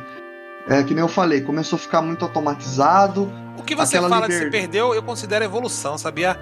Eu, é, considero, eu uma, eu considero é uma pesquisa uma de mercado e você entender o que o público tá querendo naquele momento e você fazer alguma coisa moldada para o que eles querem. Então, eu até entendo, eu até entendo assim. Teve muita gente que, que, que joga ainda. Principalmente um dos que foi o, o começo desse se perder para mim, que foi o World of Warcraft, né? Foi o começo de tudo. Hoje. É, hoje tá até voltando algumas coisas aí que é interessante é, atingiu novos públicos e perdeu é, jogadores raiz. Ele se distanciou do RPG e, e, se juntou mais perto do eletrônico, vamos dizer assim. Que é o que aconteceu com os JRPG, essas coisas aí. Se distanciou um pouco da raiz do RPG, né? E. e oh, tornou que um você, mais... você, assim, você falar assim para mim que as pessoas não são mais tão ativas no, no, no, no nos JRPG, elas não são mais tão ativas porque, quer queira, quer não queira, a época de ouro desses, desses jogos era a época que a gente tinha todo o tempo livre do mundo para poder usufruir dele. Hoje todo mundo cresceu, né? Que são os, os, entre aspas, os fãs mais assíduos. Todo mundo cresceu, todo mundo tem uma vida, trabalha, não tem mais tanto tempo para jogar e se dedicar. E, e esse é um problema do MMO, porque você dedica, tem que dedicar muito, dedicar muito é tempo para ele. Perde a vida para poder mesmo, você se, se tornar forte, é, se, eu não conhe... se tornar conhecido, fale. Isso que você falou agora aí mesmo. Se eu não conhecesse o Ultima Online e fosse começar a jogar hoje, não dá. Não conseguia. Não, não dá, dá, porque exato, tem que aprender muita coisa, entendeu? É, eu joguei esses tempos atrás com o Fernando, mas eu já conheço tudo do jogo, entendeu? Aí dá. Na verdade, não é nem questão de que não dá, né? É que a gente não tem mais tempo disponível para poder é, ficar... É, isso daí descobrindo. É, tem que escolher o tempo, né? Tipo, ah, vou jogar esse jogo que eu sei que demora um tempão para eu conseguir fazer as coisas, ou vou jogar um joguinho aqui para me divertir. Você escolhe outras coisas. Mas de Sim, tempos não. em tempos, cara, de tempos em tempos, eu conheço inúmera gente que, que, que jogavam hack, que jogavam Tibia, que jogavam tudo. Que chegam para mim e falam: e aí, cara, vamos. Lançou um servidor assim, assim, assim, assado pra gente lembrar a época das antigas, vamos, vamos jogar um pouquinho. E aí, cara, você vai lá, joga um pouquinho, duas horinhas por dia, porque você já sabe o que tem que fazer. O servidor já, já, é um pouco né? mais facilitado, né? Para você upar, para você conseguir itens, para você conseguir as coisas, para poder. Porque o que importa no Ragnarok é a guerra. Então tem, o, tem a fanbase do, do Old Times, né? Que é a época das primeiras classes só. Que você não tinha tanta. Como é que eu posso dizer? Você não tinha tanta maluquice no jogo, tá ligado? Vamos supor. Ele, eu, eu entendo o lado deles de, vamos supor, você é um sacerdote, você se transformar num sumo sacerdote e ganhar novas habilidades e ficar mais forte. Você sair do sumo sacerdote para você virar um arcebispo e ganhar novas habilidades, lógico. E de você sair de arcebispo agora, não sei nem o que, que, que eles vão inventar lá, porque vai sair a quarta classe agora. Ah, isso é uma coisa travada também, Baia, que eu achei que travou um pouco. Mas tá certo, o JRPG é assim. Não, eu é... entendo que eles têm que fazer isso, porém, é, eles acabaram perdendo meio que a essência. Se nas primeiras classes, toda classe, uma classe dependia da outra para você poder montar os grupos e as coisas, e eu entendo também o porquê de, de, Aí o sumo vai virar cardeal, o bispo vai virar cardeal. Eu entendo o, o, o lance de você ter que evoluir, porque como a gente falou, ninguém mais tem tanto tempo para passar tanto tempo no jogo, né? E aí você melhora as skills para o cara poder caçar sozinho, não ter que depender de outra pessoa. É, você melhora inúmeras coisas para o jogo se tornar um pouco mais solo. Mas o que conquistava o público na época era esse lance de você jogar em galera. Era você depender do seu Sim. amigo lá para vocês poderem upar. Tá ligado? Eu acho que eu achei, eu acho que eu achei, a gente conversando aqui, eu acho que eu achei, em resumo, o que que é que eu que eu que eu vejo de diferença nos MMOs que foi evoluindo, vamos dizer assim, e automatizando mais também, né? Acho que em resumo a diferença é tirar um pouco a liberdade que a gente tinha no, numa mesa de RPG para um jogo que foi se, é, ficando mais eletrônico, né? Uhum. Tipo, é uma evolução, realmente, é isso que você falou, é uma evolução. Tipo, o jogo que era mais antigo, ele era mais próximo àquilo que você sentava numa mesa de RPG, aí as coisas foram se automatizando, vamos dizer assim, e hoje evoluiu para umas coisas. É, você não precisa imaginar tanto, tá tudo na sua cara, entendeu? Acho que é isso. Acredito que seja isso. É, é justamente, é justamente coisas, pelo né? fato de que eles, eles, eles, querem otimizar o tempo, né? Eu acredito que seja a é, otimização do ser. tempo. Pode ser também. E você Mas não tornar coisa... o jogo tão difícil pra pessoa não ter que passar tanto tempo desvendando alguma coisa. É, o, o, o último online, por Até exemplo... porque hoje você tem internet, né? Você tá jogando é. um jogo lá, você não tá conseguindo fazer a missão, você chega lá, oh, como é que faz a missão e tal. E acha, boa. É, o último online, por exemplo, você entra lá, não tem tutorial, não tem nada. Você tá solto lá no bagulho, um monte de mundo gigante, com as suas skills ali. O jogo não é em level, ele é baseado em todas as ações que você faz. Então você tem que estudar realmente o que, que você vai fazer ali, entendeu? E qualquer coisa errada que você fizer ali, você pode ficar mais fraco que seu amigo em swordsmanship, que é usar espada, por exemplo. Você por exemplo, no Ragnarok, um no Ragnarok você tinha uma dificuldade tremenda de fazer build, né? Você que distribuiu seus pontos. E cada classe você distribui um certo tipo de ponto que vai beneficiar ela em alguma coisa. Eu sei hoje algumas builds de cabeça, né? Mas assim, o Danilo, ele estudava tanto a porra do jogo que ele sabia que se você colocasse 5 pontos de destreza, aquela destreza ia aumentar o seu SPD, ia aumentar o seu flee e ia te dar mais chance de acerto, por exemplo. É, se você colocasse tantos pontos, 10 pontos em força, você ia ganhar tanto de ataque, ia ganhar tanto de, de crítico. Mano, ele estudava tudo, então ele falava, cara, se a gente fechar a build desse, desse, desse jeito, a gente vai ganhar bônus aqui, aqui, aqui, aqui, aqui. Porque se você colocar um ponto a mais, não vai fazer diferença nenhuma. Aí tá, Baé, o que você falou agora, eu já vi jogo fazer isso automático. É, é, eu acho que esse é o processo, entendeu? Tipo, pra galera não precisar mais construir build, já tem a build lá pra você, entendeu? Uhum. eu já vi jogo hoje. É isso que eu falo da questão já... da otimização de tempo. Porque no Ragnarok, se você errasse é. um ponto, você tinha que criar um personagem novo, porque você não tinha como resetar.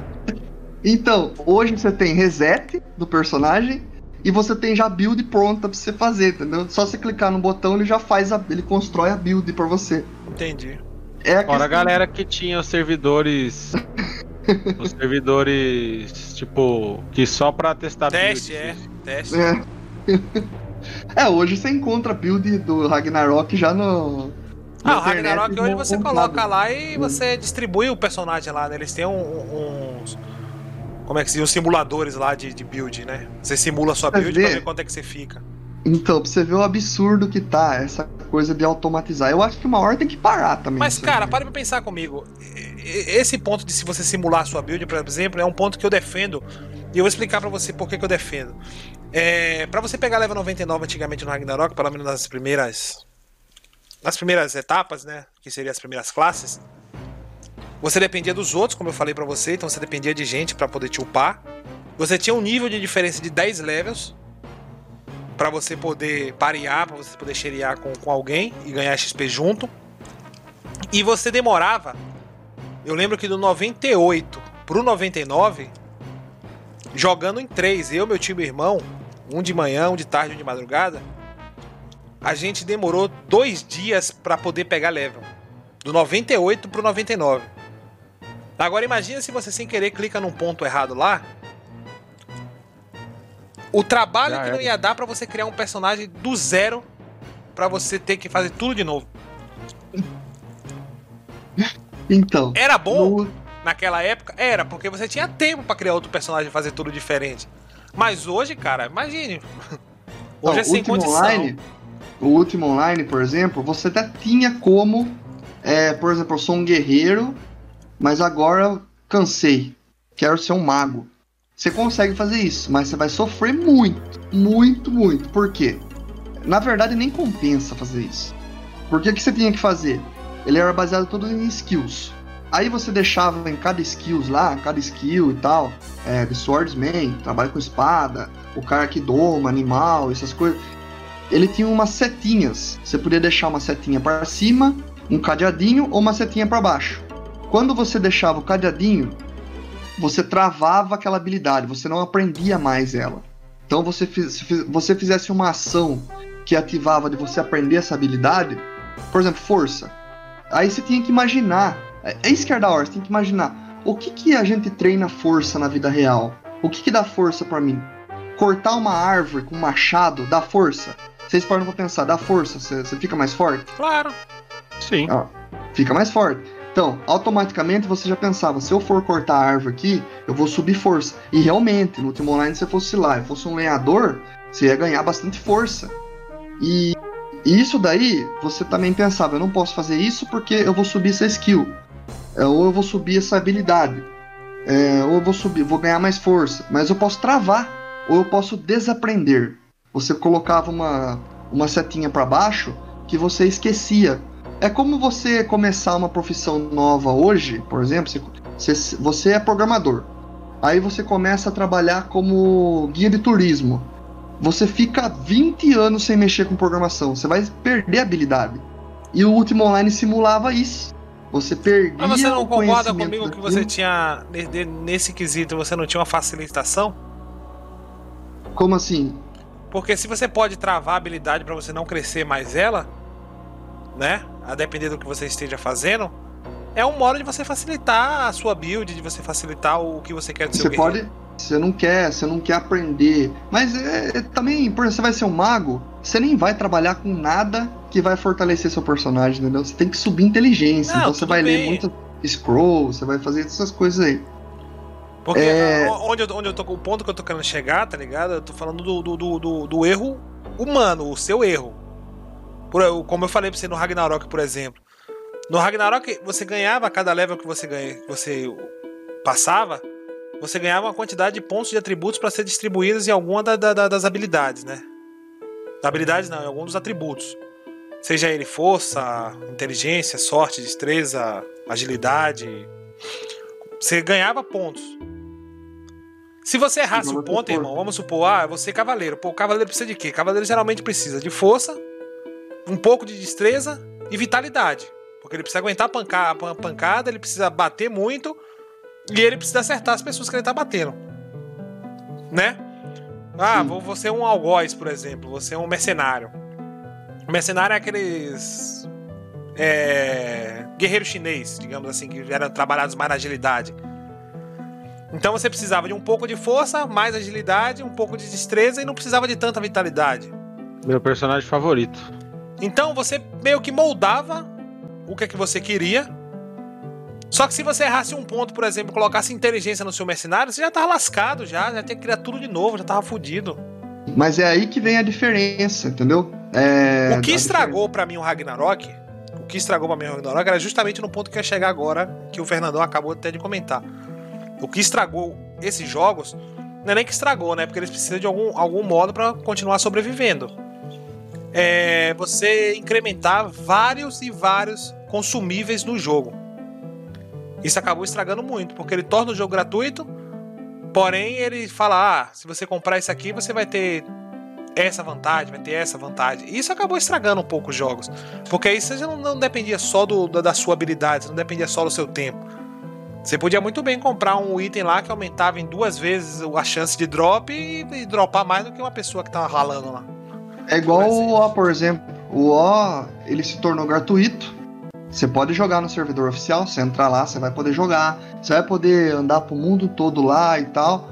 Só que tem um problema. Você não pode ter barco, você não pode ter propriedades, entendeu? Você não pode ter barco e nenhuma casa. Aham. Aí qual que é o problema disso? algumas ilhas do, do jogo é só acessível por barcos. Sim. E tem alguns lugares que tem umas torres e tal, que faz parte um pouco do lore do jogo e tal. E, e não tem como ir lá. É, ultimamente eu, eu e o Fernando tava jogando e tal, e não tem como ir nesses lugares. E daí você não pode também ter uma casa pra você guardar seus itens. Você vai ter que ficar guardando no, no banco e é limitado. Então eles deixaram gratuito, mas se você quiser ter as vantagens, você tem que pagar. Entendeu? É foda. Mas vai fazer o quê? É normal. Eu acho que eles É uma forma deles sobreviverem, né? É, de sobreviver. Se você for para pensar o Ultima Online, ele é bem antigo já, né? Um jogo. Olha quando foi o lançamento dele que eu falei, 92, 90 e. O Ultima Online acho que foi em. Deixa eu me recordar aqui. O Ultima Online acho que foi em 97, né? Que depois já tinha já toda uma série. coli- 97, É. né? É, foi em 97. Danilo Então- Nunes aqui comentou bastante, hein? É, eu vou falar aqui Comentou já. mesmo? já. E o problema é isso, né? O, o, o jogo ele se tornou gratuito, mas tem vários servidores gratuitos, são os shards, que parece que não é proibido você criar servidores gratuitos. Só que você não pode cobrar por isso, entendeu? Você pode criar servidores e tal, só que não pode ser cobrado. Às vezes a comunidade dá uma ajuda para manter o servidor e tal, mas é isso. Antes da gente só sair um pouco do assunto do Ultima Online, eu só tenho umas curiosidades sobre o Ultima Online. É duas curiosidades aqui, só pra gente finalizar o assunto de Ultima Online. Ó, Ultima Online é citado no Guinness Book, o livro dos recordes, né, que todo mundo conhece, de 1999 e 2006, como o jogo online com o maior número de jogadores ao mesmo tempo no mundo. Seu sucesso se deve a, um grande, a grande parte pela série Ultima, que é toda aquela trajetória que eu contei lá dos, dos jogos lá. Em 2003, o jogo chegou ao pico de 250 mil milhões, sei lá, tem um, pontinho, Acho que é 250 Um mil. Milhões um é difícil. em cima. É, acho que é 250 mil. Jogadores. Ele não colocou ponto, colocou um outro sinal aqui. É, agora uma curiosidade sobre o Richard aqui. O criador do Ultima Online é o Richard Garriott, conhecido como Lord Brit, mesmo criador de toda a série Ultima e Lineage 2. Ele também criou o Lineage 2, que é totalmente diferente. Olha só, cara, totalmente diferente do, da série Ultima. Richard deixou de participar da criação de Ultima a partir de 2000, quando a- o desenvolvimento de Ultima Online 2 foi vetado pela EA. A partir daí ficou claro um conflito de interesse, e Garrett criou outra empresa de games junto com seu irmão, que mais tarde veio a se unir à NC, NC Soft, que não, não vingou tanto não. então, o Ultima Online ele foi muito famoso, cara. Foi, foi um RPG que tá até no Guinness Book. Mas, infelizmente, hoje a gente não tem nada que seja parecido aí. Pelo menos que eu conheça. E aí, vamos. Só ler os comentários aqui, ó. É, ver O Danilo tinha falado aqui na hora que a gente tá falando, na hora que você tava falando da lore.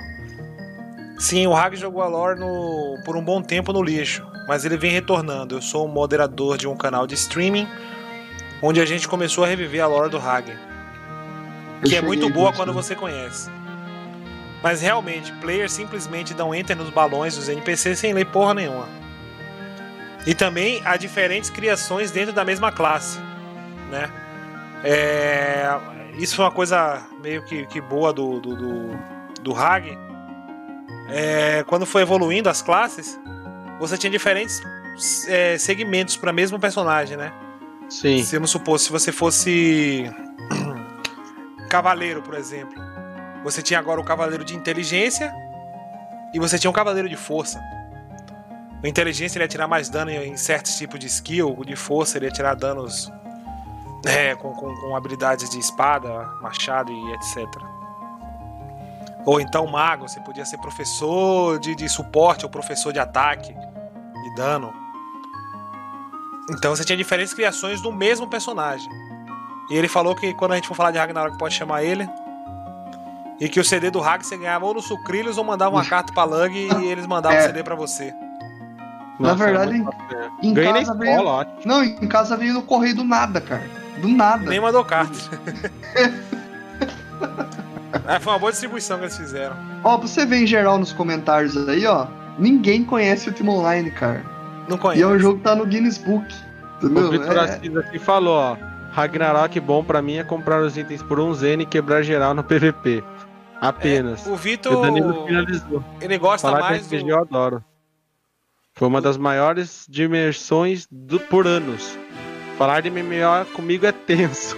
Joguei diversos para analisar os sistemas. Falar de Hag pior ainda, jogo até hoje. Jogando Jogando enquanto enquanto escuto vocês. É isso aí, mano. Vamos dar nossas recomendações finais? Vamos lá. Posso bala. ou- Pode. Ah, como é? Pode? Já que a gente falou de RPG hardcore hoje aqui, bagulho raiz mesmo, eu achei um jogo de celular, que hoje vai ser um game de celular, que ele é bem próximo disso também, é de um RPG de mesa, vamos dizer assim. Só que ele é focado num mundo pós-apocalíptico. Ele se chama DR, que é DR, né?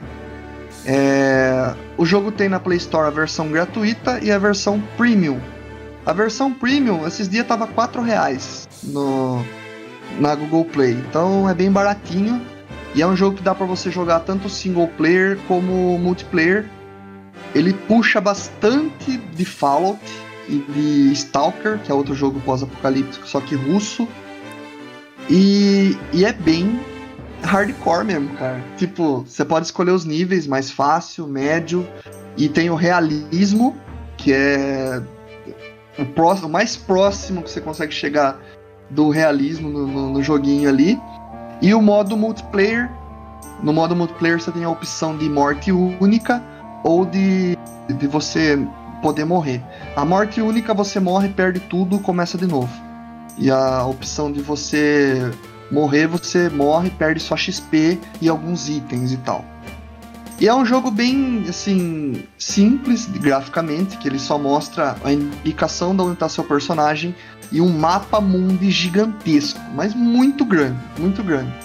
E o maior desafio do game é você conseguir ficar vivo nele, porque você vai sentir fome, você vai ficar doente, você vai encontrar situações que você vai ter escolhas, ele tem uma, uma historinha ali que daí tem escolhas para você fazer, dependendo das suas escolhas pode ser bom ou ruim para você. Como um mestre de RPG contando uma história e você tentando falar, o que, que eu vou fazer agora? É ma- mais ou menos isso, entendeu? Então é bem legal. Eu acho que vale a pena jogar. E o jogo não é pesado, é bem levinho e não é tão, tão grande também. E é bem barato na Play Store, vale a pena. Day Air, ou DR. E aí, quem vem de próximo? Cara, eu, Eu vou vou. de próximo, você? Pode ir. Pode eu, ser. não, eu faço, eu faço. Bom, semana passada aí o nosso amigo Ricardo Lopes, né, o Baia, mandou uma recomendação sobre o joguinho, ou- ou a série Cursed, né? Eu tomei um tempinho essa semana aqui, comecei a assistir e tô curtindo pra caramba, cara. Série maravilhosa, filmada em- em 4K HDR.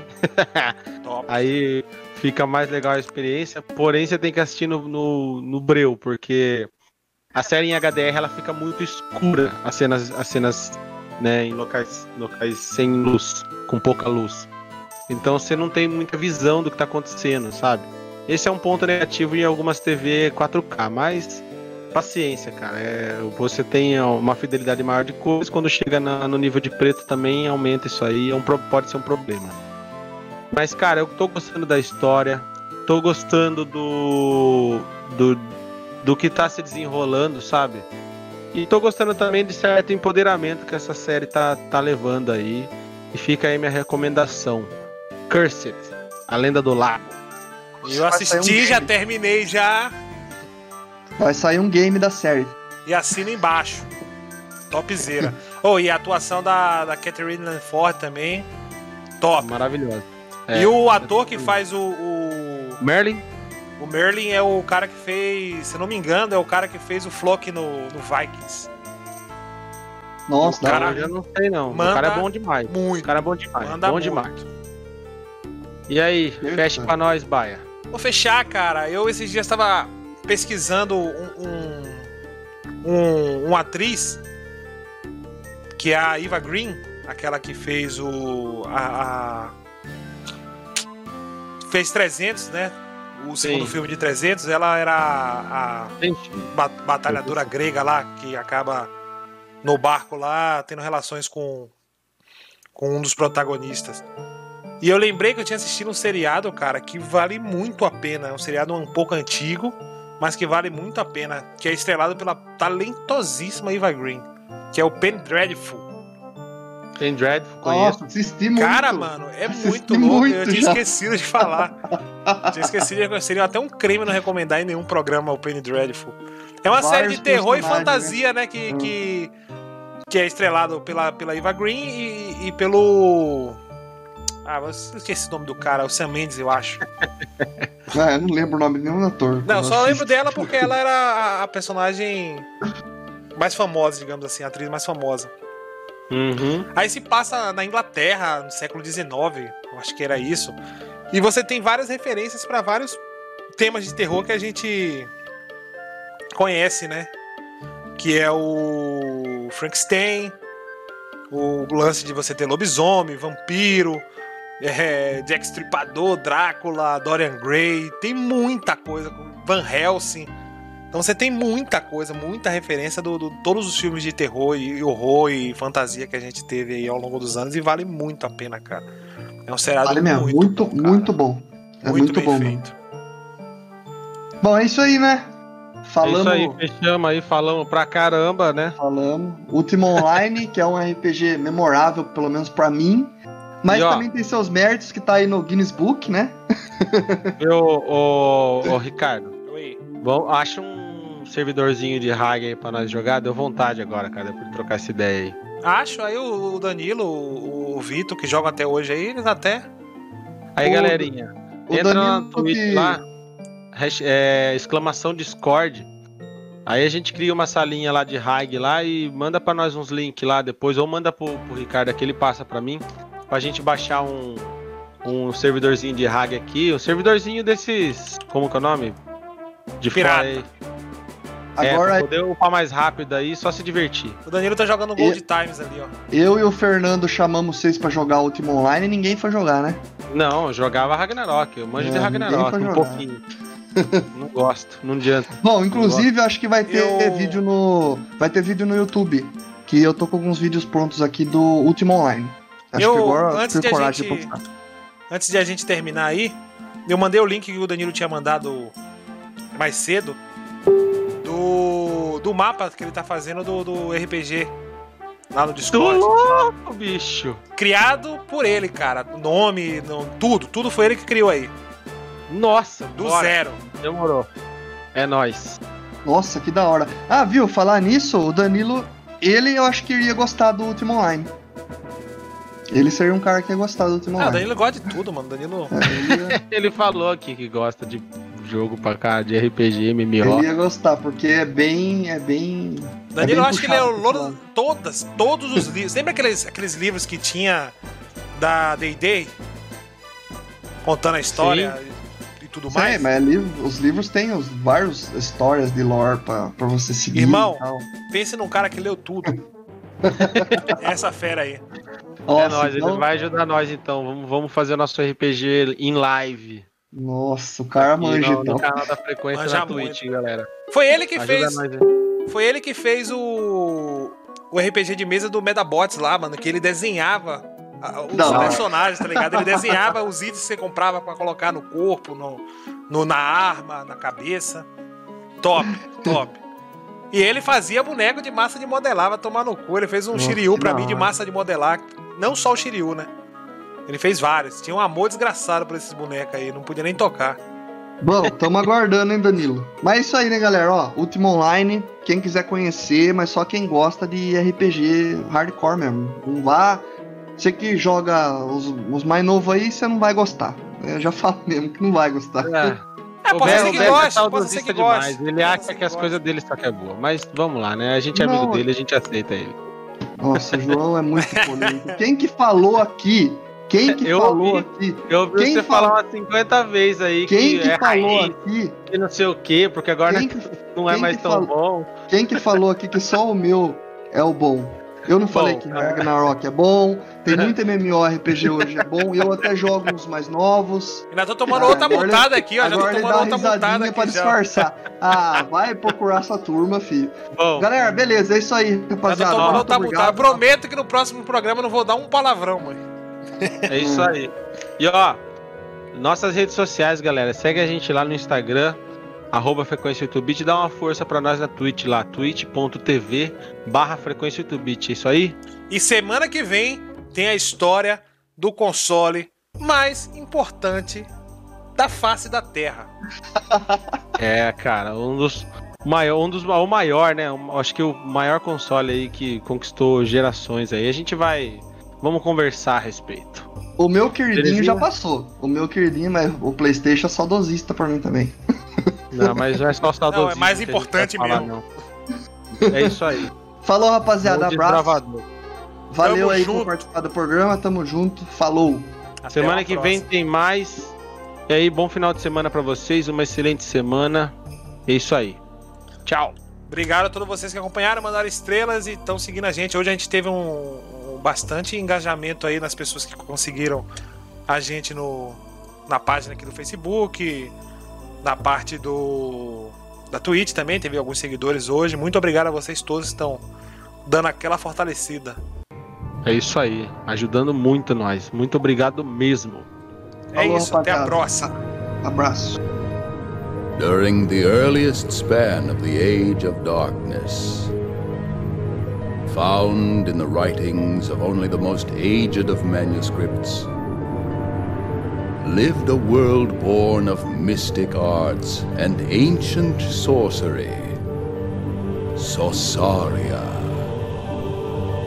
Despite Sosaria's enchanted origins, its people shunned magic, for its very use corrupted the souls of the unwary.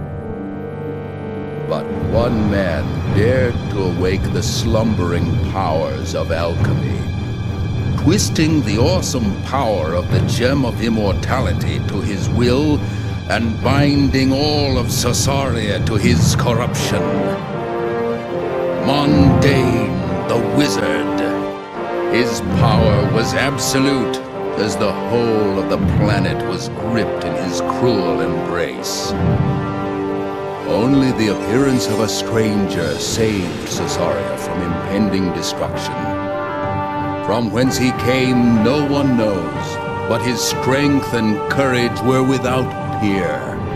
In this stranger lay Cesaria's only hope.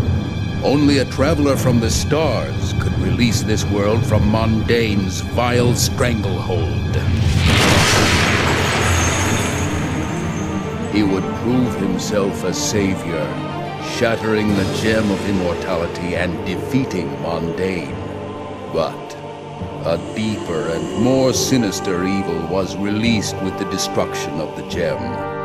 For Cesaria was not free of the stone's power. The planet was still bound to the jewel's magic even as it lay shattered upon the floor of Mondane's castle.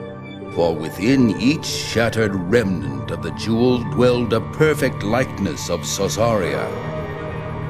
Thus is the world in which you are born, live, and die. Britannia, that was once Cesaria, now exists as a thousand worlds, each with its own peoples, history, and destiny. This Britannia is but one of many in the multiverse that is Ultima Online.